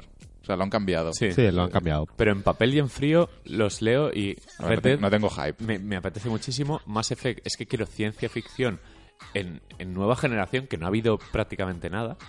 Y el Zelda, joder, pues eh, es el Zelda más Dark Souls que hay, ¿sabes? Sí, para mí la que- lista tiene mi lista tiene ese mismo orden. Red Sí. Dead número 1, Mass Effect número 2 y, y, más, y el Zelda el número 3. Pero tampoco las, las tengo... O sea, no hay mucha diferencia entre uno y otro, ¿eh? Ojo, lo- para mí los tres tienen mucho hype.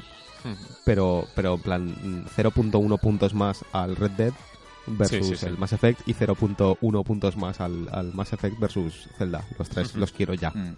Sí, sí, sí, sí. Es como el, el juego este, ¿cómo se llama el de, el de los zombies nuevo del año que viene? Bueno, o cuando salga, el de la El de los PlayStation. 20.000 millones de zombies a la vez Sí. en. Ah, el Days Gone, ¿no? Pues ese juego no me llama nada, absolutamente Ya, nada. ya, ya. Pero me da igual.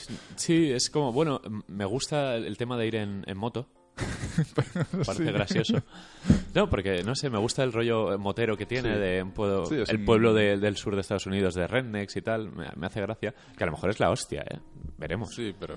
Pero, sí, pero sí también creo que viendo- es una cuestión de expectativas eh, puestas por el dev. Es decir, cuánto, a cuánto marketing nos, nos hemos No, expuesto. no, eh, lo del Horizon afecta está mucho. siendo increíble la publicidad Claro. que le dan y lo poco interesante que me parece en algunos vídeos y lo genial que me parece en O otros. sea, sí, Por parece eso. interesante en estilo de arte y ya. Sí, es, es como tan de guerrilla, tan... Es un juego muy Ubisoft en el aspecto y eso es como, bueno...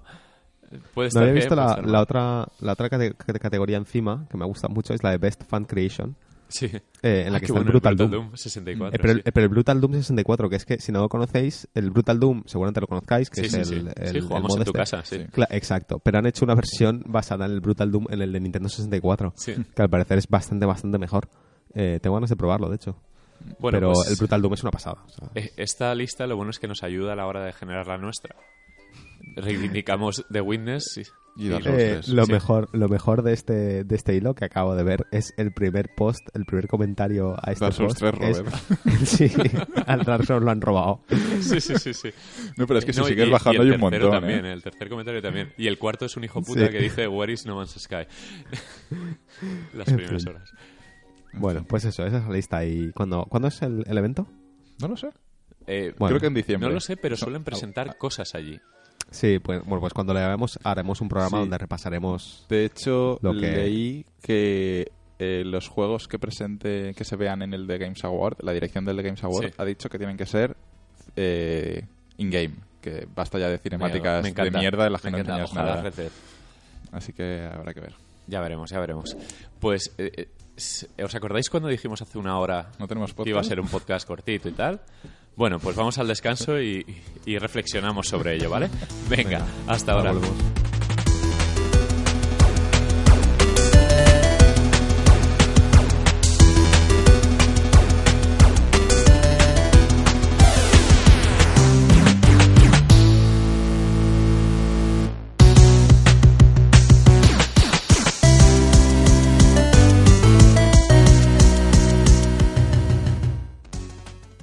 Como adelantaba en el podcast anterior, he estado jugando a, a Mirar Perros 2.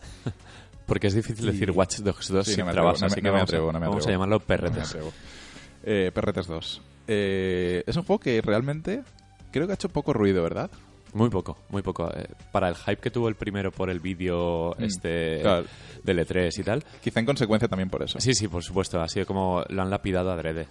Y, Y- y se lo merecen de cierto modo. Sí, entiendo que se lo merezcan por el engaño, entre Sí. comillado, del ha primero. sido la última de Ubisoft que recordamos, ¿no? La última de este estilo. A partir de ahí como que se Sí, controlaron a partir mucho. de ahí creo que ha intentado siempre limpiar un poco Sí. su nombre. Pues Syndicate, Eh, que es como el clásico Assassin's Syndicate Creed salió que- bien. tal, pero Eh, que lo enseñaron con honestidad y, y así salió. Luego Far Cry Primal también salió, lo anunciaron y lo lanzaron enseguida. Sí, sí, y sí. ahora este. Eh, y bueno, como adelantaba la semana pasada, me ha gustado. O sea, mm, me he pasado en poco tiempo. O sea, me, me- está, bast- devorado, está sí. bastante enganchado al juego. Es, es entretenido, creo que es, es la palabra clave. Es entretenido, es... eh, no sé, cuando estás así que no quieres jugar a, por ejemplo, entiendo que Dishonor es mucho más eh, denso, ¿no? Que te hace Sí. estar muy pendiente del juego sí, sí, y eh, a tal. mí me, me estresa. Eh, pues este es todo lo contrario, porque el juego, por un lado, es, es irreverente, es, es divertido, es, es fácil, es un juego fácil. Sí. Eh, y diferente al primero. Eh, sobre todo creo que la palabra es diferente. Eh, han sabido arreglar mucho todo lo que hizo mal el primero. Han cogido, por un lado, personajes, eh, import- o sea, personajes eh, con personalidad, con una estética muy marcada. Eh, no son un tío gris con un abrigo paseando por Sí. Chicago Un tío gris. atormentado, sí. Eh, y me recuerda mucho a- al aire que tiene eh, Infamous Second Son o, o Sunset Overdrive, ¿vale? En ese puntillo macarra, eh, que es más casi un cómic que un juego basado en el mundo real, ¿no? Es, un- sí. es todo muy eh, poco probable que suceda. Exacto, Pe- pese, ¿no? al, pese al realismo que intenta, ah, intenta demostrar, es, es- Yo creo que, que se dice mucho con muy poco el cambio de localización. Chicago Mm. es gris, fría, es una ciudad eh, que, eh, que suele ser Sí. conocida por la ciudad del viento, porque es... En la calle no ves gente en invierno, vaya. Y aquí nos vamos a San Francisco, que es todo lo contrario, es como la ciudad más emergente de Estados Unidos, es como Sí. Silicon Valley, eh, la gente con más dinero, es- está todo, está Apple, Google, está no sé... Es como una ciudad azul donde vivir es caro, pero tienes que tener mucho talento, etcétera, etcétera. Y aquí, claro, han metido el rollito de Silicon Valley con los hackers, ¿no? Sí, Todo el de- mundo de, hackea hecho, cosas. de hecho, Silicon Valley está muy presente en el juego Sí. porque va mucho sobre las compañías eh, importantes tecnológicas y cómo eh, la tecnología se ha metido un poco, bueno, un poco no se ha metido de lleno en nuestras vidas y aquí va un poco más allá, en plan ciudades inteligentes, que es lo que proponía el primer Watch Dogs. Sí. Este es aquello era CTOS, que es Sí. era CTOS. que Sí, es- sí, sí. En este es el CTOS 2.0 y es como más allá todavía, ¿no? Y, y es eh, los hackers intentando eh, un hacker muy rollo Anonymous, ¿no? O algo así, intentando ser los salvadores de la, de- del pueblo, ¿no? Porque las empresas trafican con nuestros datos, eh, mm, nuestros datos sirve a la hora de que te den una póliza de un seguro o no en el colegio, o sea, Sí. todo, todo lo controla mucho la información que las empresas tienen sobre ti y el comercio de esos datos, que en cierto modo ya pasa, Sí. pero muy a Pero a lo mejor escala, ¿no? pasa en un segundo plano que no vemos nosotros. Exacto, sí. también. Entonces los hackers son los que intentan exponer esa verdad y son los que intentan eh, luchar, ya que por ejemplo el ejército o la policía pues está de parte del gobierno, bla bla bla. Es muy Mr. Robot. Sí, ¿no? es, de hecho es muy Mr. Robot, eh, no creo que es casualidad tampoco. No, de, de hecho el, el Rami Malek o como se llame, Sí, el, sí, el hizo un vídeo jugando hizo un vídeo jugando a, Mm. a- a Perretes 2. Sí. Eh, y bueno, eh, lo que has dicho es que se basa en San Francisco, está lo que es la ciudad de San Francisco, está Silicon Valley, está Oakland y no me acuerdo si hay algo más, otra área más. Eh, la recreación es súper chula, está el Golden Gate, está... eh, ¿Cómo se llama la calle esta de San Francisco? Que es un zigzag así toda de flores. Ay, eh, sí, sí, sí, la recorrí con el coche. no me acuerdo ahora mismo, Sí. no me sale el nombre. De hecho, ayer estaba por la noche ahí. Sí, sí, Estaba- sí. Y bueno, está una recreación, pues rollo GTA, ¿no? Un poco que Sí. intenta imitar a, a- a la ciudad original. Y lo hace bastante bien. Entonces, una cosa que me gusta mucho de esta ciudad eh, y me gusta mucho de Ubisoft es que no hayan torres que desbloquear. ¿Vale? No hay. bien, bien, bien, bien. Porque en el primer Las Watch había, sí. eh, en Assassin's Creed las hay y, y en Far Far Cry, Cry, también sí, las sí, hay. Entonces, en esta ciudad no hay torres y además Bien, bien. no hay áreas bloqueadas que- las que nos puedes acceder Qué que bueno, vayas qué a bueno. acceder De hecho, a mitad de juego, por ejemplo. GTA, eh, los primeros GTA tenían eso que tenías que desbloquear porque siempre estaba el ejército cortando Mm. la segunda área del juego y, y lo quitaron. Y me pareció un acierto. Es como, es que déjame, el mapa porque yo a lo mejor empiezo a jugar y desde el minuto uno quiero ponerme a hacer el gilipollas Claro. y ya haré la misión en la hora 30. Exacto, ¿sabes? exacto. Y que juegas muchas veces por la ciudad. Mm. A mí el, el argumento de San Francisco me es muy poderoso a la hora de jugar a Mm. Watch Dogs. Sí, porque es muy Joder, colores, muy... Es, es una ciudad que creo que no he visto representada en plan un sandbox realista en ningún otro juego. realmente ahora mismo no caigo, no. No, eh, bueno, estaba en San Andreas. San And- pero San Andreas era en Los Ángeles. Sí, pero estaba San Fierro, era San Francisco, puede ser. Que Ah, bueno, tenías no como sé. un cambio de localización. Ostras, no me acuerdo. Bueno, la- a ver, lo jugué siendo pequeñito, Claro, me, es que yo me no me importaban muy poco las ciudades, pero ahora me apetece ver Sí, San es que ahora sí que mola ver la realidad, Claro, porque la- la ya tienes acceso a, a ir a ellas y, Mm. no sé, está guay. Entonces ya desde el principio del juego, el juego te suelta, ¿vale? Eh, eh, haces el tutorial, la parte del tutorial, pero una vez acabas el tutorial, eh, el juego te suelta y te levantas después de una fiesta, te levantas sin pantalones, vas en calzoncillos y te dice, ve y cómprate unos pantalones. Qué bueno, qué y bueno. donde tienes que ir es al otro punto del mapa, pero literalmente al otro punto del mapa. Y ya los primeros 10 minutos pues, estás recorriendo la ciudad, pues ya Sí. vas robando tu primer coche, vas yendo. Pero vas- esa, esa decisión de diseño me gusta, porque Está bien. quieren eh, que disfrutes de la ciudad. Mm. Quieren que te empapes un poco, que te busques la vida, que Mm. descubras las posibilidades del juego por ti mismo. Y eso está muy bien. Exacto.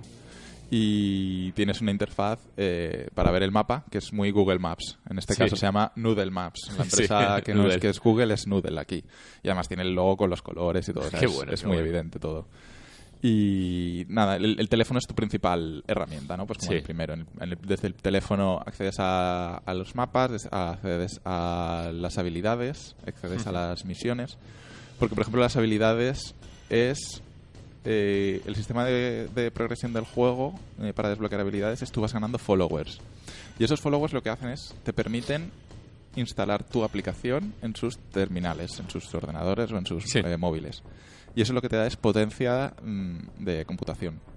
Vale, entonces cuanto mayor potencia de computación tienes, eh, puedes hacer cosas más locas tú con, con hackear cosas. O sea, básicamente tus followers te están permitiendo crear una botnet. Sí, sí, de hecho se llama una, se llama una botnet. eh, tal Qué cual. bueno. Me parece, me parece brutal. Sí. O sea, a nivel narrativo me parece muy guay el uso de las botnets, pero como de forma. eh, de forma. eh, en plan, queriendo. Sí, además ¿sabes? lo explican, es como... eh, además ellos lo- saben conscientemente que únicamente vamos a usar su poder de computación, pero no vamos a usar sus datos personales, a que es lo que sí que hace el CTOS o Claro. los malos. Ajá. O sea, mola. Es- Sí, es, sí. como... Está guay, además. Está guay, cuanto mola, más, cuanto más followers tienes, más, aplicación, más gente se lo descarga y tú puedes hacer cosas más locas. Al principio puedes hackear una cosa y te cuesta un montón eh, de tu un, potencia total. Al final puedes hackear la ciudad entera y te cuesta pues no toda tu potencia. O sea, puedes Claro, hacer- claro, qué guay. Muy, muy chulo tú y tal. Y entonces luego, eh, pues el- desde el móvil accedes a las misiones. Si tú tienes mm, generalmente varias principales a la vez, un poco como en GTA, tienes varios Sí, sí. Eh, cada misión con su seguimiento, que son sus, submisión- sus submisiones. Y luego tienes las misiones secundarias, que también hay muchas. Y además una cosa que me gusta de las misiones secundarias es que tienes que encontrarlas, tienes que desbloquearlas. Tú vas por la ciudad y tú puedes hackear a todo el mundo, ¿no? Puedes leer Sí, los sí, sí. mensajes o puedes hacer que le suene el móvil, tal y cual. Y hay ciertas personas que te salen en naranja. Normalmente te sale todo en azul, pues si te salen naranjas que te puede dar una misión Ah, vale, secundaria. vale. Qué bueno. Entonces le das, lo hackeas, lees un correo o escuchas una llamada de teléfono o lo que sea y te da acceso a una, llama- una misión secundaria porque a- oyes algo raro, ¿no? Sí. Una de las misiones secundarias, que es la que más gracia ha hecho en internet, eh, que es la última que jugué yo, porque Sí. no, la, no le llegué a encontrar durante la partida y después de pasarme el juego dije voy a buscar dónde se encuentra esta Sí, misión. sí, sí. Y es la de eh, Ubisoft. La, de hecho, la misión se llama Ubiestolen o, Sí, sí, sí. o, o Rubisoft Sí, o, sí. o Robosoft o algo así. Ubisoft. Tienes, tienes que ir a las oficinas de Ubisoft San Francisco, los Sí. hackeas y eh, ves un vídeo eh, supuestamente del E3. Sí, sí, que sí. se ve en un Se juego ve el de... Pioneer este, ¿no? Sí, es un juego como de ciencia ficción. Sí. Que ojalá de verdad sea una IP y lo presenten el año Sí, que viene. es lo que dijo José, que tenían problemas porque estaba pendiente de un hilo ese juego que no, no estaba tirando para adelante. Sí. Pues a ver si es verdad y si lo han metido aquí a lo mejor significa ¿Y no se ve nada del Assassin's Creed?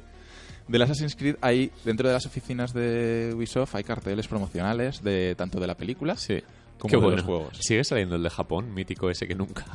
Eh, ¿Nunca se va a lanzar? No, sé, no he visto nada. A lo mejor el nuevo en el que trabajan, bueno, decían que era de Egipto. Y hay una. Siguiendo con Ubisoft, eh, hay un momento en una conversación, esa en una misión en otra, que están. Estás hackeándolos tal, y hay dos, dos tíos hablando y dice: Te dije que no compraras acciones de Ubisoft, no sé qué, no sé cuántos.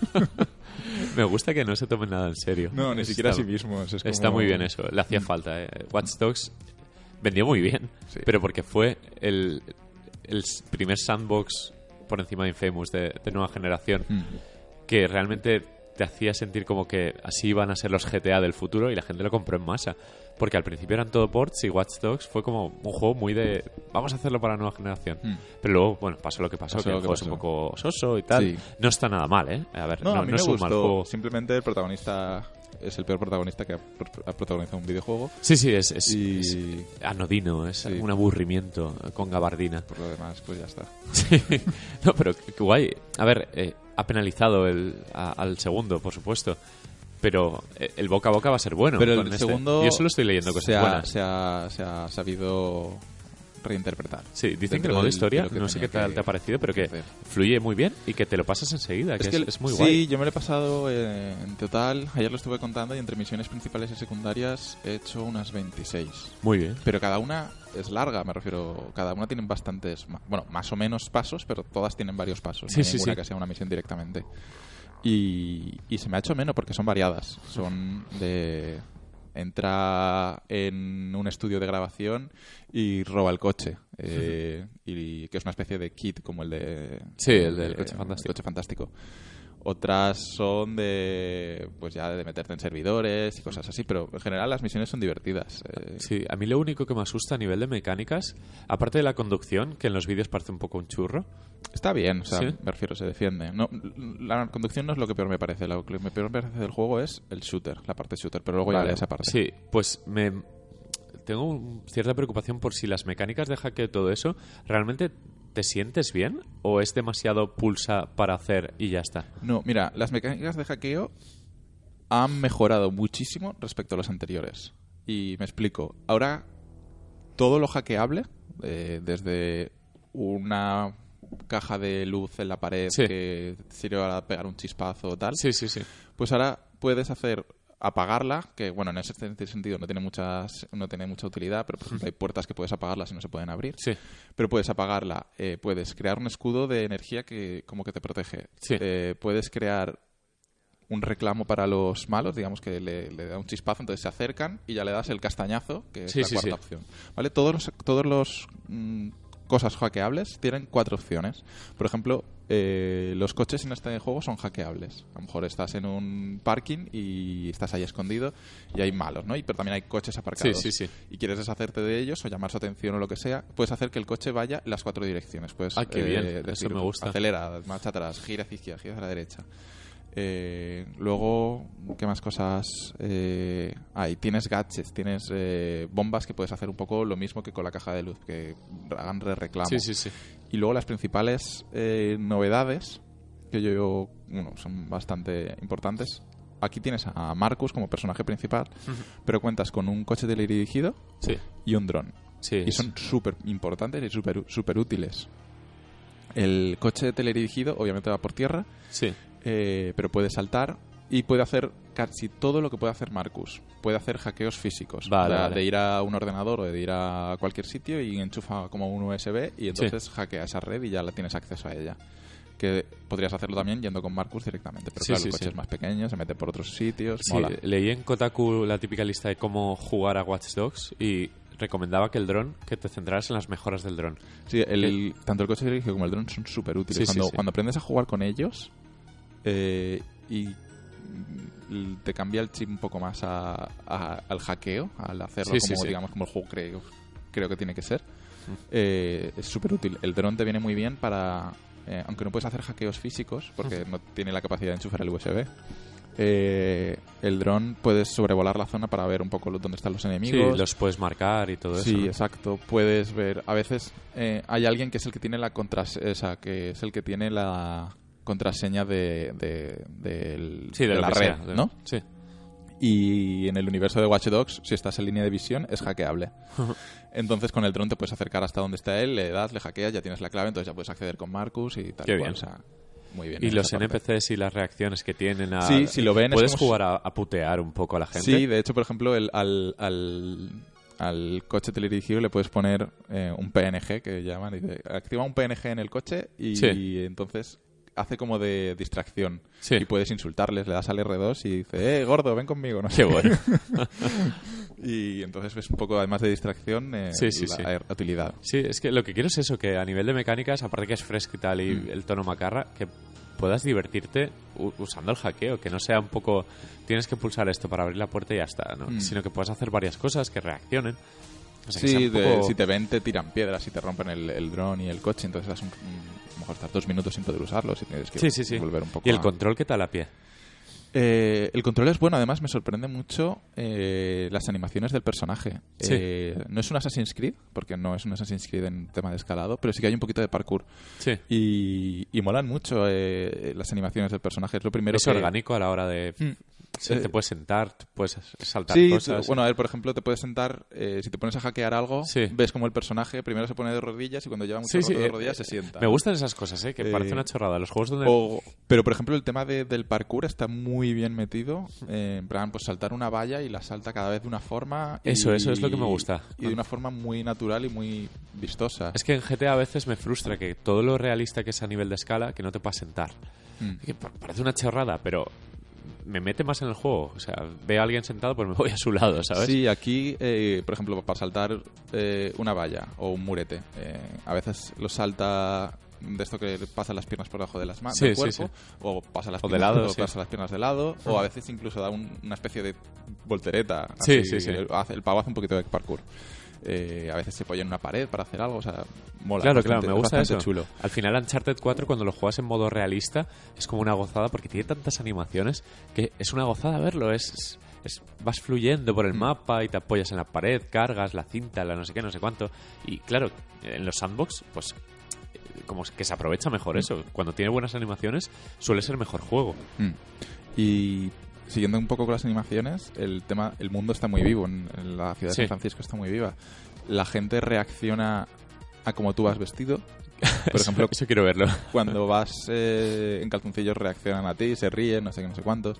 Eh, ¿Se nota que han aprendido del GTA V o es parecido? es parecido, pero tampoco creo que intente copiarlo. No, pero claro, a- No, pero, pero quiero decir, es mejor. Sea, hacen cosas, por ejemplo, los, los, los NPCs de GTA V tenían ciertas limitaciones. ¿Crees que en, que es que no me Dogs acuerdo ahora mismo. han visto esas limitaciones y las han no me mejorado? acuerdo de las limitaciones O- de GTA V ahora mismo. Pero por, por ejemplo, ejemplo, lo de, lo de la vestimenta no estaba en el Pero GTA os V. comento, por ejemplo, aquí puedes hacer emotes con la Sí. gente y la gente interactúa con tus emotes. Sí, sí, eso lo he puedes visto. bailar y a lo mejor bailan contigo o puedes bailar y a mola. lo mejor eh, te dicen, ¿qué haces, capullo? Y he visto un hilo de los selfies que te haces, Sí. que la gente contigo se hace selfies. Sí. Pone caras. Eh, Sí. De hecho, es un- uno de los trofeos, es que lo, lo estuve buscando ayer, es que te troleen una foto. Entonces tú te estás haciendo un selfie porque el juego eh, te recompensa con followers si subes a una red social que hay por ahí fotos eh, en determinados puntos, ¿no? Pero entonces me hice una, una foto en el, en, el Golden, en el Golden Gate. Sí. y te da puntos. Entonces, si haces fotos, eh, selfies, el, el- la gente puede interactuar con ellos. Sí. A lo mejor te la trolean y empiezan a hacer así como cachas, ¿no? Que empiezan sí, a sacar sí. el músculo. U otros eh, te, te dicen, mira que eres patético, no sé qué, no sé cuánto. Sí. O sea, la gente interactúa. Pues eso me gusta, me Mm. gusta el, el que avancen, algo que GTA lo tiene como ahí puesto, pero no han sabido aprovecharlo, que lo aprovechen, porque al Mm. final la interacción con el mundo es esencial. Hay perros que puedes eh, acariciar y Uy. la gente interactúa. ¿Los puedes, los puedes mirar? Sí, Sí, los puedes mirar. Dos veces. Eh, y, la, y la gente interactúa cuando tú tocas Sí. a un perro y dice, oh, no sé qué, no sé Oh. cuántos. Yo he visto que hay uno para ligar. Un emote que es... Sí, es como flirtear Sí. o piropear o algo así. y creo que, es. si tiene novio, que se mete contigo el novio, vi un, gif, eso no lo he probado. un gif o algo así, que el otro empezabas a ligar con una y venía el otro y te decía, oye, para tal, no sé qué, y al final te peleabas con él. Sí, puede ser. Yo he visto peleas entre NPCs por ahí de que, Sí. no sé, estaban, estaban en Alcatraz. U- una muy buena que vi es que le puedes encasquetar un delito a un NPC. Sí. Cuando te, Eso si- es cuando te sigue la policía puedes decir que ha sido ese. Qué bueno, eso me parece brutal. O si necesitas ayuda, puedes decir que ese es uno que está buscando una de las bandas callejeras que hay por la ciudad y le pega una paliza. Toma ya. Es como... A ver, a mí eso me parece algo por explotar en los sandbox que no lo han hecho. Mm. O sea, tienen la escala, tienen que esté viva la ciudad, pero falta la interacción. Y, joder, es un avance. Mm. Es bastante interactivo, ¿eh? Sí, que me ha sorprendido todo el nivel de, de cosas que se puede hacer con, con los NPCs. Y me parece guay. A- Qué me ha bueno, gustado qué bueno. mucho eso. Y a ver, ¿por dónde continúo? Sí, lo de lo- los tiroteos, que decías que ahí el control era un poco me. En los tiroteos es eh, pues lo que cabe esperar de... O sea, en la parte de tiroteo es un shooter con coberturas, ¿vale? Sí, pero es como lo menos justificado del juego, ¿no? Que me Vale. decías, bueno, la semana pasada decías que Sí. no tiene sentido disparar a alguien por tonterías. Claro, el juego es muy inocente en muchos aspectos, ¿vale? Eh, aunque el lenguaje, el juego probablemente sea más 16 o más 15, no sé cómo están los temas, o más 18 incluso, no lo sé. El juego tiene un lenguaje bastante eh, vulgar en muchos casos, eh, pero en cuanto a intenciones de los personajes es muy inocente, ¿vale? Eh, no matas o, o las secuencias que tú haces, que, dan, que hacen en el juego, los vídeos, Sí, sí. sí. no dan a entender de que tú mates, porque además tú estás intentando luchar contra un sistema corrupto Sí. y tal y cual. No está bien que vayas a las oficinas de Google y mates a los guardias de seguridad de, Ya, Google, ya, de ya. Google. O sea, no Joder. tiene sentido. No, Eso- no- no eso- encaja en ningún punto de la historia. no, es- Además, hay un momento que tienes que ir a destruir eh, unas máquinas, eh, las máquinas electorales, ¿no? Donde Sí. votan eh, en Estados Unidos. Y la chica dice, destruir unas máquinas no será pasarnos. Y bueno, a veces hay que hacer algunos, hay que Sí, sí. cruzar la, la De- línea. Después de llevar 200 cadáveres Exacto, a tus como- espaldas, sí. Y no encaja, entonces yo creo, eh, y además yo lo intenté, que Watch Dogs podría haber sido eh, un juego en el que tú no matas, ¿vale? Sí. Tienes eh, el arma esta que es una bola de acero con una Sí, cuerda. lo he visto, lo he visto. Y además te dan al principio un taser, que es una pistola con balas ilimitadas. Y además tienes un montón de posibilidades de, de- de hackeo y, y el cuerpo a cuerpo es, es efectivo. El cuerpo a cuerpo Sí. le pegas y, se, y lo noqueas siempre enseguida. Entonces podría haber sido un buen juego de acción stealth, o sea, de, de Sí, sí. Porque cuando lo intentas hacer así, usando el dron y usando el, el, el, El coche. el dron, Sí. o sea, el dron y el coche teledirigido, el juego mola bastante y además te, te sientes muy muy Splinter Cell, ¿no? Un poco Sí, que, no te, que no te ven, no te Que detectan, se- tal y por cierto, se echa de menos uno, a ver el año que viene. Pero al final todo siempre se va, se va a la mierda. O sea, al final siempre te pillan porque cuando hay veces que hackeas algo y eso hace sonar todas las alarmas en plan, "Ah, está alguien dentro y tú Sí. tienes que estar además hackeando muy cerca de donde estás hackeando. Entonces, Claro, claro. Al final estás en una sala de servidores y no te puedes ir de esa sala de servidores y empiezan a venir peña. Entonces, Claro, y al final estás... Tienes que sacar las armas. Y, y ahí el juego pierde. Primero ¿Tienes porque armas de fuego? ¿Las puedes coger? las imprimes. Tienes una impresora 3D. Brutal, Goti. Y puedes disparar a gente con tus Sí, armas de, pero de que fuego puedes, impresas en 3D. puedes eh, imprimir eh, desde una K-47 hasta una de estas que tiene Madre mía, qué no sé, locura. un arma tipo Rambo, no me acuerdo cómo se llaman esas armas. Gatling. ¿vale? Un- sí, un algo Sí. así. O, o- o Lo- lo que estaba una pensando- SVD de estas, un francotirador Sí, sí. de la hostia. Lo, lo que estaba pensando ahora sobre este tema es que dices, bueno, el juego lo podrían haber hecho que no puedas matar a nadie. Pero luego hay ciertos ciertos momentos en los que, por ejemplo, puedes conducir coches, entiendo. Sí, claro. Sí. Puedes atropellar Podrías a todo el mundo. atropellar a Sí, gente. sí, sí. o sea, Sí. quiere decir, ¿qué, qué, qué harían? ¿Que traspasases Sí, a la está gente? claro. Podrían hacer que esquivara, porque que en el primero los, lo O- esquivan. bueno, sí. No me acuerdo. Pero hay juegos de coches No, o pero en sandbox el- donde en el esquivan. Siempre que los peatones siempre lo esquivan. No los puedes matar. Sí. A ver... Es un suponer realmente, porque está claro que Ya, pero podrían haberse haber trabajado en un sistema de penalización por matar. O sea, que hubiera dos caminos, Sí, el claro. mal y el bien. Eso es a lo que voy. Vi, vi una crítica. Como el Jedi Knight. Vi una crítica que precisamente lo decía y dije, hostia, qué razón tiene esta crítica. Y es que si el juego tiene un sistema de followers, Sí, eh, los followers, o sea, que tus acciones pudieran repercutir claro. en esos followers. decir, tío, yo no te voy a ayudar en O sea, esto, joder. yo estoy de acuerdo contigo gente. con que luches contra el sistema, pero no si estás matando. Entonces, que cada muerte a lo mejor que te baje ciertos followers. Y a lo mejor te invita a jugar de otra manera. Exacto. y, y- y la que creo que es la manera divertida, porque Watch Dogs como shooter de verdad me parece malo. O sea, no, ya no en- entramos en la, en la parte de me parece bien que maten o no maten. Sí. Entramos en la parte de jugablemente me parece malo. Porque es el típico que sales de la cobertura para apuntar tú Sí, sí, sí. y te pegan un tiro que ya te deja muerto o casi muerto. Sí, sí. Igual esa es la forma de penalizarte, el, el tener un mal sistema de shooting. Sí, pero Sí. es que hay veces que se lía y además Ya, el juego ya. te obliga. Y, y luego además no cuentas con... ar- O sea, tienes tus armas, pero no tienes mejoras, no tienes chaleco antibalas y vienen tíos blindados Toma con las que no sí. puedes con las armas. Tienes que vaciar dos cargadores para matarlo. Sí. Y es súper Vale, o sea jodido. el juego está hecho para, para en algún Sí. momento por lo menos tener que matar. Pero al final feo. del juego, las últimas misiones, eh, eh, los enemigos van a por ti y saben dónde estás y tú estás encerrado y tienes que abrirte paso a tiros. Y, y me han matado a lo mejor 15 veces seguidas, sin exagerar, hasta que en una de esas intenté correr y corriendo no me llegaron a matar. Me subí Sí. al ascensor y le das al ascensor y la cinemática esa ya, pues, para adelante. Sí, sí, sí, sí. pero, pero me molestó mucho Sí. porque no es un juego de acción de disparar y la las últimas misiones estabas obligado a disparar. Hay una que tienes que entrar con- en una base ahí con un lanzacohetes. Sí. Y entonces nada más que lanzas el primer lanzacohetes, Ya está, ya todo está. el mundo y ahí. Y empieza a llegar eh, gente de seguridad por todas partes, hay un montón de blindados y en esa me costó la vida, de verdad, de, Ah, de decir, El, hostia, el que rematen los juegos así, en plan, vamos a subir la dificultad metiendo muchos soldados. A mí, uf. Y, y es que es muy difícil incluso disparar desde la cobertura, por lo que digo. Te asomas y ya estás casi muerto. Sí. Porque es el típico que te disparan y te dejan ya en la pantalla en típica roja. Tal. Sí, sí, sí. Y, y es que no es un juego de eso, es un juego más de sigilo que de. que ¿Hay de modos shooter de acción. Eh, creo que sí, yo lo he jugado en normal. Vale, vale. Lo digo, a lo Creo mejor es más satisfactorio sí. incluso jugarlo en fácil si quieres obviar los, los momentos de morir A ver, un millón de veces. a lo mejor hacia el final del juego sí que puede ser interesante cambiar el- la dificultad, pero el principio y la mitad del Claro, juego claro, sí me que me gusta que sea fácil, o sea, que sea jugar en medio porque te supone el reto de- del hackeo, ¿vale? De Sí, que sí, sí. los enemigos te ven, te rompen el dron, No, exacto, te ven exacto. a ti Me hackeando. refiero para los momentos Mm. frustrantes que puedas bajar el nivel de dificultad en plan, mira, eh, yo lo que quiero es ya que esto se remate, pero no quiero disparar. Me parece Mm. absurdo. Y bueno, el juego tiene un multiplayer eh, que ellos han llamado. eh, ¿Cómo se llama? ¿Transparente? Bueno, algo así. Es como. Pero me no va. gusta mucho, vale, no va, pero lo que he visto de los vídeos de las presentaciones es brutal. A, a nivel conceptual es genial. Claro, a mí me recuerda un poco a las invasiones de Dark Souls. Sí, exacto, Creo que está exacto. basado un poco en esa línea. Es, eh, tú estás jugando tu partida y alguien de los NPCs, no es un NPC, es otro jugador, Sí. y te va a intentar hackear. Ese es el concepto y esa es la idea. Ahora bien, yo no lo he podido probar porque además cuando arrancas el juego te, lo, te sale un anuncio que te dice no va, el multiplayer no Sí. va.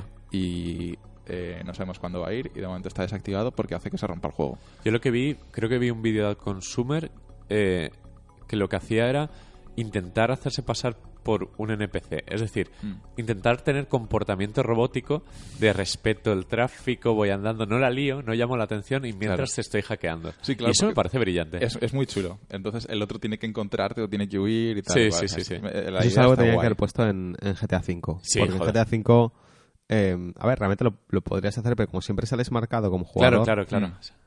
Sí, además el online y el offline están muy separados en general. Claro, claro. Aquí- No, y el mapa es demasiado grande para los 30 jugadores que hay. Si hubieran puesto un multi con 200 personas en la ciudad, Pero si hubiese un modo de GTA en el que, en el que juegas multiplayer, en plan, como lo conocemos, Sí. pero que no sales marcado como jugador, claro. Mm. sí que podrías un poco intentar camuflarte y liar a la gente. Sí, que puedas ir ¿sabes? detrás de uno así caminando poco Exacto, a poco. que no se note que eres. Sí. Eso estaría muy guay. Sí, sí, sí. sí. Y bueno, y ya tampoco me queda mucho más que comentar del juego. Técnicamente Eh, bien. Técnicamente sí, muy bien, de hecho. Eh, lo veo muy nítido y de verdad no sé si es por el juego o por el super sampling este de la Play 4. Pero, El, funciona creo que 1800p. En, Hmm, en reducidos la Pro, a sí. 1080, entonces Sí. entiendo que sí que se puede ver más nítido, más sí, sí, sí. Sí, he visto, he visto el de Digital 1800p. Foundry. Sí, Pero sí, es... digamos que él hace 1800p nativos que Sí. usa el sobreescalado para llegar a 4K. Sí, exacto. Me parece, pero me parece absurdo. O sea, 1800p es más de, es de, es de- es más de, mm, o sea, 3840 por No, es 260. 260. 260. Vale. Vale, vale, vale. O sea, no vale. llega a los Entonces, 2000. De ahí Sí, sí, sube sí. a de ahí lo Exacto. sube a 4K en caso Claro. de que tengas una tele 4K y lo baja a 1080 en caso de que Sí. tengas. Vi la Pues comparativa y, y guay. ¿eh? Es una resolución muy muy tocha igualmente, ¿eh? No, no, y, la calidad de imagen decían que era una barbaridad. Mm. Y De acaba hecho- de salir de hecho- un parche que, que mejora el rendimiento. O sea, que Sí. Es la resolución de, del, de mi portátil, del Razer Blade, del Razer Blade 3200 por 1800. Pues gráficamente está bien. Y ya te digo, yo lo veo muy bien. No sé si es por la Pro o porque el juego se ve muy bien. Claro, ahora Sí. no tenemos para comparar. Yo he visto un- una secuencia de inicio en la bahía de Mm. San Francisco con el, agua, El agua flipas. El agua. que es súper bonita. El, el agua que es una cosa siempre vistosa y que dices. eh, mides la calidad de los juegos gráficamente sí, en el agua. exacto. Pues el agua es bien aquí. Sí, Es- guay. es el benchmark de Mm. juego siempre el agua. Joder, pues y además puedes nadar y puedes, bueno, habrá lanchas y todo, imagino. Sí, de hecho, Hay eh, mar hay muchas sí. actividades. eh, lo típico, pues en GTA, pues aquí también un montón de actividades. Puedes hacer carreras de drones, carreras de. Qué bueno de las motocross. carreras de drones. Las carreras de drones son muy divertidas. Sí. Carreras de motocross, carreras, espera que tengo que apuntado, de karts, que son un poco me. Y carreras de regatas, Sí. que tienes que tener en cuenta la posición del viento y todo. Joder. Yo no, pro- pero probé una y probé una como el no tenis, el tenis y el golf de GTA, que bueno, ahí están, ¿sabes? Es como bien, Mm. un añadido que se agradece. Y hay mucho contenido. Yo, desde luego, a ver, yo me lo he pasado, no sé cuántas horas son porque no te lo marca. eh, a ver, entiendo que unas 15, 18 horas. Muy bien. Yendo literal, bueno, más o menos a pincho. Sí, sí, sí. Eh, y me he dejado muchas cosas por hacer. Es que hay muchas secundarias que las secundarias las tienes que encontrar tú. Claro. Entonces, si no las No, pero encuentras... me, me gusta la idea de que vas por la calle, ves un NPC, le cotillas un poco, está doblado, ¿no? Al castellano también. Además, un buen doblaje, muy buen Sí. doblaje. Mm. Me gusta, me gusta Eh, la comodidad de, joder, un sandbox con muchas posibilidades que no te da ni que leer mm. muchas veces, joder. Me, me apetece, o me sea, lo me puse apetece muchísimo en español eh, y luego me lo puse también en inglés para ver cómo estaba en inglés. En inglés está muy bien también. Sí, sí, eh, Pero vamos, que tiene un selector de idioma. Eso es bueno, eso es eh, bueno. Para el que quiera. Y no sé, no sé mucho más que decir. Eh, me ha gustado, me ha parecido entretenido, fresco. eh, bien. Vale, sí, sí, tiene una media de un 80 y largos. Sí, 85, yo le 86. pondría un 8, un 8 y medio. O sea, un juego Sí. bien. O sea, Sí, sabiendo que al No final es el, el sabor de GOTY, boca del 1 era pero- como de un 7 y Mm. ya. El, el típico 7 de ni frío ni calor. sí. Pues este parece ser que ha gustado mucho en Sí, general. yo ya te digo, mis únicas quejas sobre el juego sería la disonancia lo narrativa que he Sí. comentado y las carencias como shooter o que te obliguen a hacer shooter cuando el juego como shooter eh, eh, es un poco flojo. Sí, pero como la temática del juego es de todo menos disparar, Mm. me gusta que, que lo que tiene que destacar sea un, un gran juego. Y ropa a, a mansalva, toda la que quieras. Me encanta. me pero encanta. muchísima, todo un A ver, montón de ropa. Te Yo es que poner... soy muy básico para los sandbox, pero algo como la ropa para mí es esencial. Hay muchísima, muchísima Habían, ropa. habían. Yeezys también, ¿no? Del juego. Hostia, eso ya no, No lo sé, en tanto. el NBA 2K17 sí, en este no sé, pero es posible. Es San Francisco, es decir, Hay hipster. muchísima, de me todos me los suena estilos. mucho haber, haber visto algún post. O era lo de la NBA, pero creo que sí. Yo he visto en Kotaku no sé qué de las Crocs. Que puedes llevar Crocs. Sí, puedes llevar Crocs, puedes ir a, a- a Google y comprarte una camiseta de Google y pones... Qué bueno. A ver, Puedes ir vestido de todo de elegante, puedes ir vestido así mí- como motero. Sí, sí, a mí el, el- todo el tema del fashionista me, me flipa porque Luego me- hay tiendas por ahí eh, de estas eh, camisetas psicodélicas, eh, rollo Sí, sí, sí, de con de colores. lejía, que hacen- tal. exacto, pues con camisetas de esas hay un montón de historias, eh, Joder, todas las pues. que quieras. Luego, por ejemplo, me compré unas gafas que son así como píxeles de, de cuadradas. Sí, ¿no? sí, Es- sí, Está joder. guays, es que hay de todo. Sí, yo he visto el coche este que tiene detrás, el, supongo que será el kit este, Mm. que dices que tiene como las... eh, como Sí, habla, sí. que exacto, ese es el- ese es una el kit, que hay pantalla, una una pantalla LED y sí. tal. Vale, vale. Mm. No sé, es que me apetece mucho por el tono del juego. Sí, me un gusta. tono desenfadado, un tono divertido. Ya era hora, ya era No hora. hay, no hay Yeezys, pero sí que hay muchas cosas que parecen Jordans. Vale, vale. Mm. Sí, sí que hay zapatillas así de bota y tal y cual. Sí, qué guay. Mucha cosa. Eh, ¿Tiene futuro, no, la saga? ¿Con esto o qué? Porque creo que sí. son tan opuestos, pero al Eh, final tan... Yo hackeo, creo el mundo del que- hackeo da de sí, ¿no? Que sí, y además a Ubisoft creo que le vendría bien eh, a la hora de, de El, primero sus- vendía una barbaridad, ¿eh? Sí, ¿no? Este no va a vender tanto porque no tiene el efecto hype, además, de hecho tiene el efecto penalización. Sí. Eh, pero yo creo que, que le interesa a Ubisoft incluirlo en su franquicia, en su, en su catálogo y espaciar mucho más Assassin's Creed y Far Cry y hacer rondas, eh, no sé. Sí, es el, el- es el lanzamiento gordo de este año. Mm, Y, y además- No paro de verlo en la tele, además. Y además tienen que ir por esta línea, o sea, olvidarse de, de juego serio, tienen que hacer un juego irreverente. Oh, el siguiente que estaría, serio es el... sí que estaría guay lo que dices, lo que acabas de comentar de espaciar los lanzamientos. Si hiciesen rollo un año de eh, Watch Dogs, un año de Mm. Assassin's Sí. Creed, otro año de O Splinter cada nueve meses, ¿sabes? una cosa Sí. así, ¿sabes? Es- No, cada, cada año, o sea, que cada año, ¿sabes? Salga un juego, una franquicia. Les da mucho más tiempo Sí, de desarrollo. pero bueno, lo- los años de Assassin's Creed y Far Cry y otro venden bien. Mm. Este año, el, el de Crew de este año es el Steep, este de Snowboard. Sí, o sea, sí. Siempre tienen... Son muy grandes Ubisoft realmente. Te sacan triples A, pero a Mm. patadas. Pero porque tienen muchos pequeños estudios que Sí, trabajan sí, para son, ellos. son muchísimos. Este está hecho por Monreal, que lo he mirado antes. de- Sí, es el... Mm. El, el gordo, Mm. el principal. ¿Monreal eran los del, los del Ghost Recon? Uf, no. Eh, no lo sé. creo, porque si Ghost Recon tiene que salir casi ya. Sí, no sé pero es que estará. luego tienen The Division que lo hace Massive, que son suecos. O sea, es que tienen. es- Ubisoft está en todo el mundo, literalmente. Tienen en España también tienen Ubisoft Barcelona. Siempre lo hemos Sí. dicho, que Ubisoft es ridículamente grande, es todo. Todo el mundo es Ubisoft. Y, ah, y otras actividades que me, me acabo de acordar, aunque bueno, Sí. eh, ya por meter un poco más de contenido. Hay una especie de Uber en el que tú eres taxi, tú eres, Ah, cho- bueno. tú eres, tú eres chofer y haces una especie de taxi driver, ¿vale? Oh, qué bueno. Sí, el minijuego de taxis de GTA siempre, siempre es bueno. y, y te hacen y son cosas eh, o sea no es llévame a de A a B Sí. es, eh, yo por ejemplo una que hice era llévame aquí porque estoy haciendo una especie de gincana entonces voy aquí me dan una pista para el siguiente voy al siguiente tal y cual y, pues, es divertido Qué no sé, grande. y, tienes- y te valoran con cinco estrellas cuatro estrellas cosas. Sí, sí, sí. Es el Rate Me de, Uber. el- sí sí sí no sé está guay está Joder, me, lo has vendido totalmente. Mm. ¿eh? Además, en PC sale José dentro de nada. y la banda Mola. sonora eh, hay canciones licenciadas hay canciones Sí. no- mm, que yo no conocía como Sí, no, sí, no- no sí. licenciadas y para las misiones principales te ponen música que mola mucho de música a tono o sea Sí, de- como hace GTA también. sí muy guay Qué guay. Pues nada, eh, me gusta la redención Creo que de- del. Perretes. sí. Y bueno, eh, yo jugaré hoy si puedo, un Mm. ratito. Empiézalo porque más el principio mola. Sí, sí, Y, tengo y ganas. vas a flipar con, con, con las animaciones, porque el tutorial yo flipé mucho con las animaciones del personaje y con lo bien que se veía.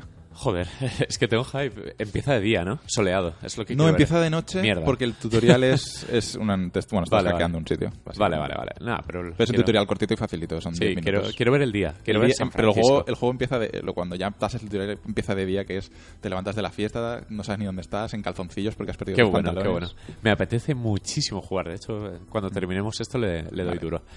Eh, pues nada, eh, saltamos con el último corte del programa, Sound Test. Vuelve David, que está haciendo los deberes. De hecho, ya Mejor que nosotros. nos adelanta un programa. Te- tenemos contenido, por si algún día falla, él ya tiene preparado su Sound Test. Y esta vez es un tema que le concierne mucho a él, porque es muy fan. Yo lo conozco, el tema, conozco que, que es demasiado fan y, y se- ha tardado demasiado. Sí, eh, yo lo esperaba antes. Sí, sí, sí. Pero bueno, vamos con una intro o, o la intro de Play 1. Eh, os dejamos con David. Hasta ahora.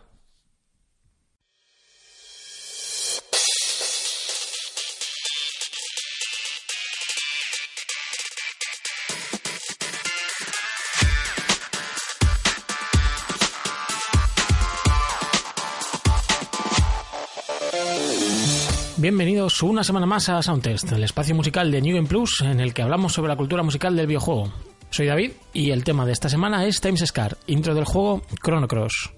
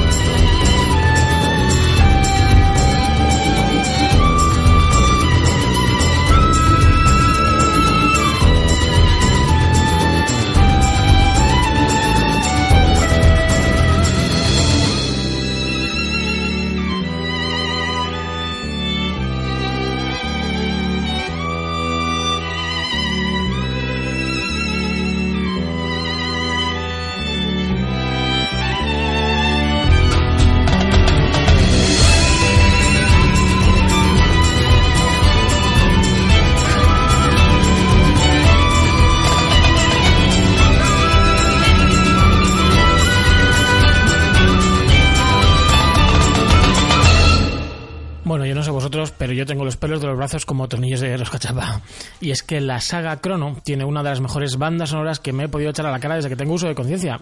Y si bien mi juego favorito es Chrono Trigger, cuya música me resuelve para alguna ocasión especial aquí en Soundtest, eh, Chrono Cross fue una secuela más que digna, siendo de momento la tercera y última interacción de la saga Chrono. Lanzado para PlayStation en 1999, Chrono Cross fue uno de tantos juegazos que no nos llegó al viejo continente. Si querías disfrutar de él en aquella época, no te quedaba otra que importar o pasar por tu proveedor habitual de princos. En cuanto al tema que ha sonado hoy, Times Scar, como comentaba al principio, es el que acompaña a la intro del juego, eh, por aquello de dejar las cosas bien claras desde el principio. Y es que su compositor, Yasunori Mitsuda, eh, repetía por tercera vez como compositor de esta saga, haciendo lo que mejor sabe, ambientar y dotar de una personalidad increíble a estos videojuegos. Mitsuda nace en Japón en 1972 y no es hasta 20 años después, en 1992, que ficha por Squaresoft para dedicarse en sus primeros años a adaptar las composiciones de otros al hardware de cada plataforma en la que Square lanzaba sus, sus títulos. Es decir, que aunque fichó como compositor, su trabajo era principalmente de ingeniero de sonido. Por eso, en 1995, decide dar un ultimátum a Hironobu Sakaguchi, eh, que por que por aquel entonces era el vicepresidente de, Squaresoft. O le dejaba componer o se marchaba de la empresa. Y así fue como terminó siendo asignado al equipo de sonido de Chrono Trigger, junto y bajo la supervisión de Nobuo Matsu, componiendo la mayor parte de los temas que componen la banda sonora de este juego. Eh, y es que aunque Matsu, eh, aunque figura como compositor principal de Chrono Trigger, solo fue responsable de unas 10 piezas más o menos. Más adelante, en 1998, tras terminar su trabajo en Xenogears, eh, otro juegazo que por cierto nunca nos llegó oficialmente, Mitsuda decide empezar a trabajar como freelance, aunque muy estrechamente ligado a, Square. Hoy en día, Yasunori Mitsuda sigue en activo y ha participado en bandas sonoras de juegos como la saga Inazuma Eleven, Shadow Hearts, Xenogears, Xenosaga, así como piezas puntuales para juegos como Xenoblade Chronicles o Popeye Music. Y para terminar la sección de hoy, un dato Wikipedia a modo de homenaje. Yasunori Mitsuda no estuvo solo en Chrono Cross, ya que el guitarrista Tomohiko Kira puso su guitarra para el tema que ha sonado hoy. Eh, bueno, para el intro, así como para el ending también.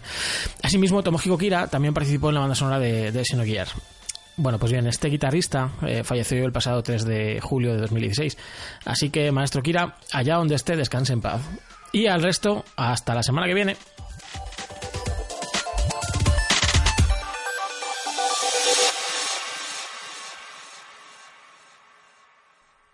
Y como no, si David, su usuario de Twitter es iCrono, el crono no viene de que le gusten los cronómetros, sino que es muy fan de Chrono Cross y nos ha traído un tema que seguro que se lo ha guardado en plan, no voy a ser el típico fan pesado que lo pone en el primer programa, pero bueno, ole por David y ole por su sección que me parece increíble.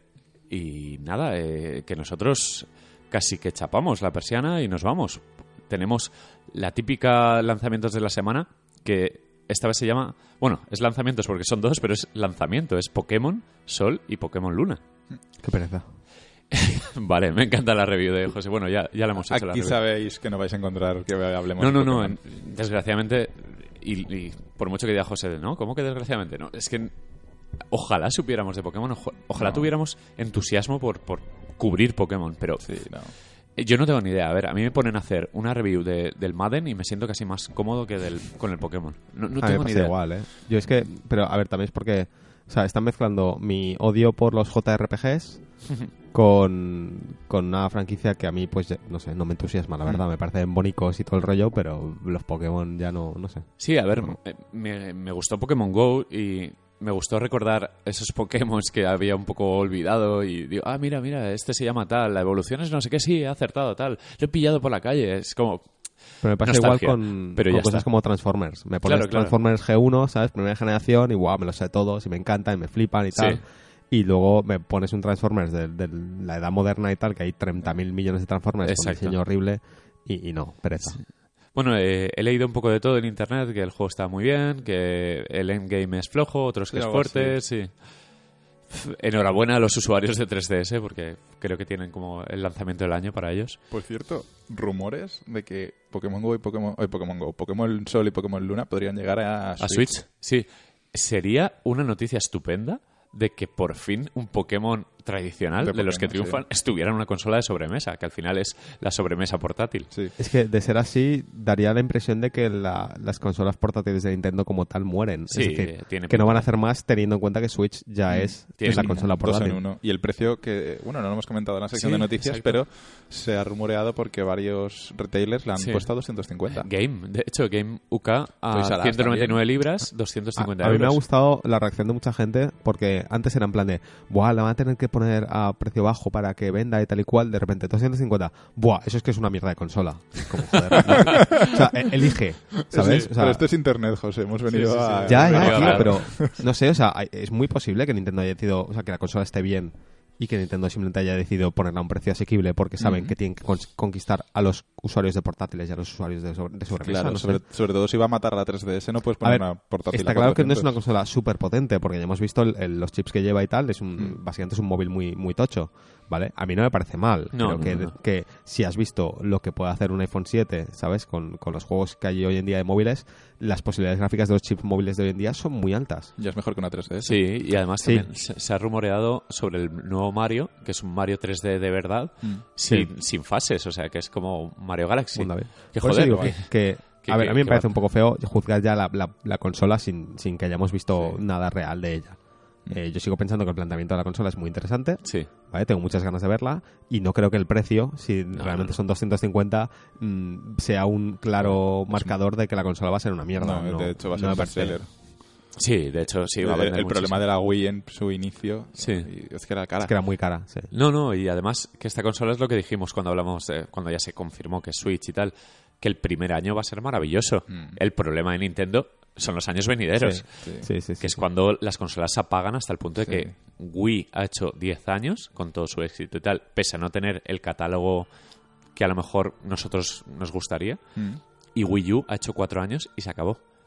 O sea, Mm.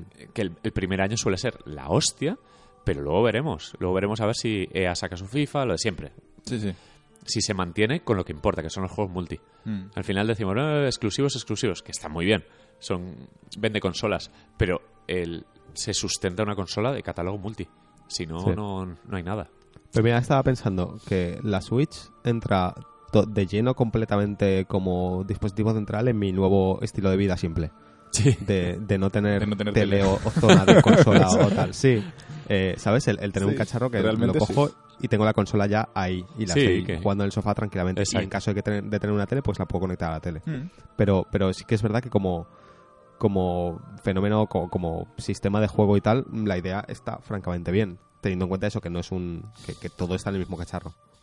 Sí, y a ver el, el Zelda, que dicen que están teniendo problemillas, que están en fase de testeo ahora y que, que a lo mejor se va, que no es de lanzamiento. No, no me importaría, ¿eh? Yo el Sí. Zelda... A ver, yo con juegos de Nintendo en general soy, soy muy de en plan de que salga cuando esté listo. Porque sabiendo que los juegos de Nintendo salen bastante, bastante pulidos, Sí, sí, sí. eh, por mucha mierda que les metamos, sí que es verdad que son de los No. juegos que menos rotos salen. Exacto, ¿Sabes? no, el departamento de calidad de, de Nintendo es envidiable. Los juegos de Nintendo son, una maravilla. Mira, si el Zelda se retrasa seis meses más, que No, se no, retrase eh, que seis se meses retrase más. lo Sí, que quieran. tenga que retrasarse. O sea, total. de hecho, creo que es importante que el juego salga muy, muy bien porque Sí. va a ser un vende consolas. Sí, a mí me parece el Zelda menos Zelda y a la vez el más atractivo, porque por, fin eh, han absorbido conceptos de- que triunfan en otros juegos. Lo que decía de que es el más Dark Souls. En el fondo es Sí. un- una aventura ejemplo, de el- supervivencia. Sí. El Wind Waker me encantó, eh, pero el- a nivel de gameplay era exactamente igual que lo que yo he recordado de Ocarina. Había muy pocos cambios de gameplay que justificasen eh, ser un juego así muy distinto. Este eh, apunta a ser todo lo contrario. Es por fin el, el- o sea, el mundillo de Zelda y la historia de Zelda que a mí me encanta y encima me están cambiando el gameplay completamente, que es un poco lo que, lo que la- no sé, a mí me apetecía. Sí, a mí también, ¿eh? Honestamente, el primer año de Switch me ilusiona. Que luego ya veremos, pero bueno, 250 euros es bueno, es un dato bueno para los que a lo mejor no la compramos con tanto hype. En plan, no me duele tanto en el alma. No es como la Xbox One con el Kinect de los cojones que me lo Claro. comí con patatas, Claro. pues eso. Yo como consola para irme a la cama, la verdad es que Eh, me parece atractivo. Ahí está el, hipe, ¿eh? Eh, consola para irme a la cama. ¿Te imaginas un Diablo en Switch? Sí. Madre mía. En, la, en la cama. Yo, es no la, duermo. la idea esa tonta que solté de estoy con Ana en la cama y nos ponemos a jugar con a cualquier cosa apoyándola en la mesita o en la propia cama. A mí eso me parece encanta. hiper atractivo. Me encanta el comentario fuera del lugar, pero es en plan de sí, en, en mi no- con mi novia en la cama y tal, jugando a la Switch. Sí, no sé, no sé. sí. Somos nerds para estas cosas. No, no, o sea, yo, yo encantado. Es como o sea, yo, genial, yo, ¿eh? Yo- yo en la cama voy a dormir. ¿Qué hacéis vosotros? Pues eso. En fin. Eh, acabamos, ¿no? Sí, acabamos. El Eh, programa corto de hoy. Sí, ¿os acordáis corte de, de hoy de una hora cincuenta. Muy bien. Sí, más, bueno, eh, una hora cincuenta grabadas, más el sound test, Do- los dos cortes, horas. dos horitas de de siempre, programa, dos horas. lo de siempre, Bien. que ha sido como un remaster del programa anterior, Pero pero, bueno, bonito. hemos disfrutado, me has vendido muy bien el perretes, ¿eh? Bien. Es- tengo muchas ganas y no sé, José, si tú le vas a dar Yo el tiento en PC. puede que Ah, por PC cierto, en. PC sale el día 22, que Sí, es el vale. martes que sale el podcast, porque salió como una semana, 10 días después que la versión de consolas. Sí. No, Ubisoft pero, hace eso a veces. Estupendo, estupendo. O sea, si han hecho un buen port, se va a ver muy bien, muy, muy rico. Porque el 1, con mods, casi alcanza el tráiler mítico. Casi alcanza. Casi. Es muy triste, pero bueno, es, A día de hoy Sí. no se puede. Sí, tienen, tienen la cruz Ubisoft desde entonces y no, no hay manera. Pues nada, que muchas gracias por escucharnos. Vamos a intentar recuperar la puntualidad de siempre, a ver si la semana que viene también está, o sea, está Marquino y, y ya estamos todos. Y hasta Final Fantasy eh, XV tenemos que inventar contenido. Sí, la semana que viene nos tenemos que inventar el programa. tenemos vez. que No inventarnos. os preocupéis, volveré a daros la chapa con el mundo del PC. Sí. el capítulo 3 del portátil de José. Sí. Ha, ha sido duro meter tu historia al principio del programa porque habrá gente que dirá, ¿qué coño estoy escuchando? Yo quiero jueguicos. Bueno, sí. si queréis la quitáis, ¿eh? No, hombre, no. Nah, ¿qué coño? ¿Qué vamos a quitar, tío? a mí me ha gustado, es algo nuevo. entretenido. Sí, sí, sí. Bueno, Pues nada, ¿dónde nos pueden escuchar, José? eh, en, pues en, no sé, en un montón de dispositivos portátiles, como por ejemplo iPhones. No, es broma. Eh, en iBox, en iTunes, en nuestra web, eh, que es newgameplus.es. En iTunes dejad los comentarios, estaría guay, eh, que sean buenos, por favor, que no sean malos. Sean constructivos. Que se, se constru- co- eh, eso. Eh, constructor. Eh, en Twitter nos tenéis en arroba newgplus. Eh, en Facebook también estamos, aunque ¿para qué? Sí, el Y- feed automático de, de Sí. esto, ya está. Y ya está, ¿no? ¿Me, me he dejado algo? No, No sé. sí, que, Bueno, que- en Twitter también nos tenéis individualmente como arroba muquita, Sí. arroba framara, arroba josejacas, arroba alexmarquino. Sí, Eh, y no sé, sí ya, ¿no? te- teníamos un ask donde nos dejaron preguntas y lo abandonamos. Eh, Sí. Preguntarlas, si queréis, por Twitter os las Yo resolvemos. soy, las yo soy más fan de sí, yo soy más fan de centralizarlo todo en Twitter Sí, porque es lo que más sí usamos. Twitter es la red que más usamos. A la gente que a lo mejor está desconectada de las redes sociales y, por ejemplo, se pregunte ¿por qué coño habéis estado dos semanas sin grabar un podcast? Lo que nos pasó. Que en Twitter explicamos todas las cosas. Sí. Que se metan aunque sea a ver. Que ahí es donde informamos sobre que incidencias se y creen todo una eso. cuenta y nos sigan solo a nosotros. Exacto. Una, bot- Exacto. una botnet. Una botnet bien guapa Una para, botnet. para tumbar el imperio. Eh, en fin, que nos escuchamos la semana que viene. Ha sido un placer y hasta luego. Hasta Chao. luego.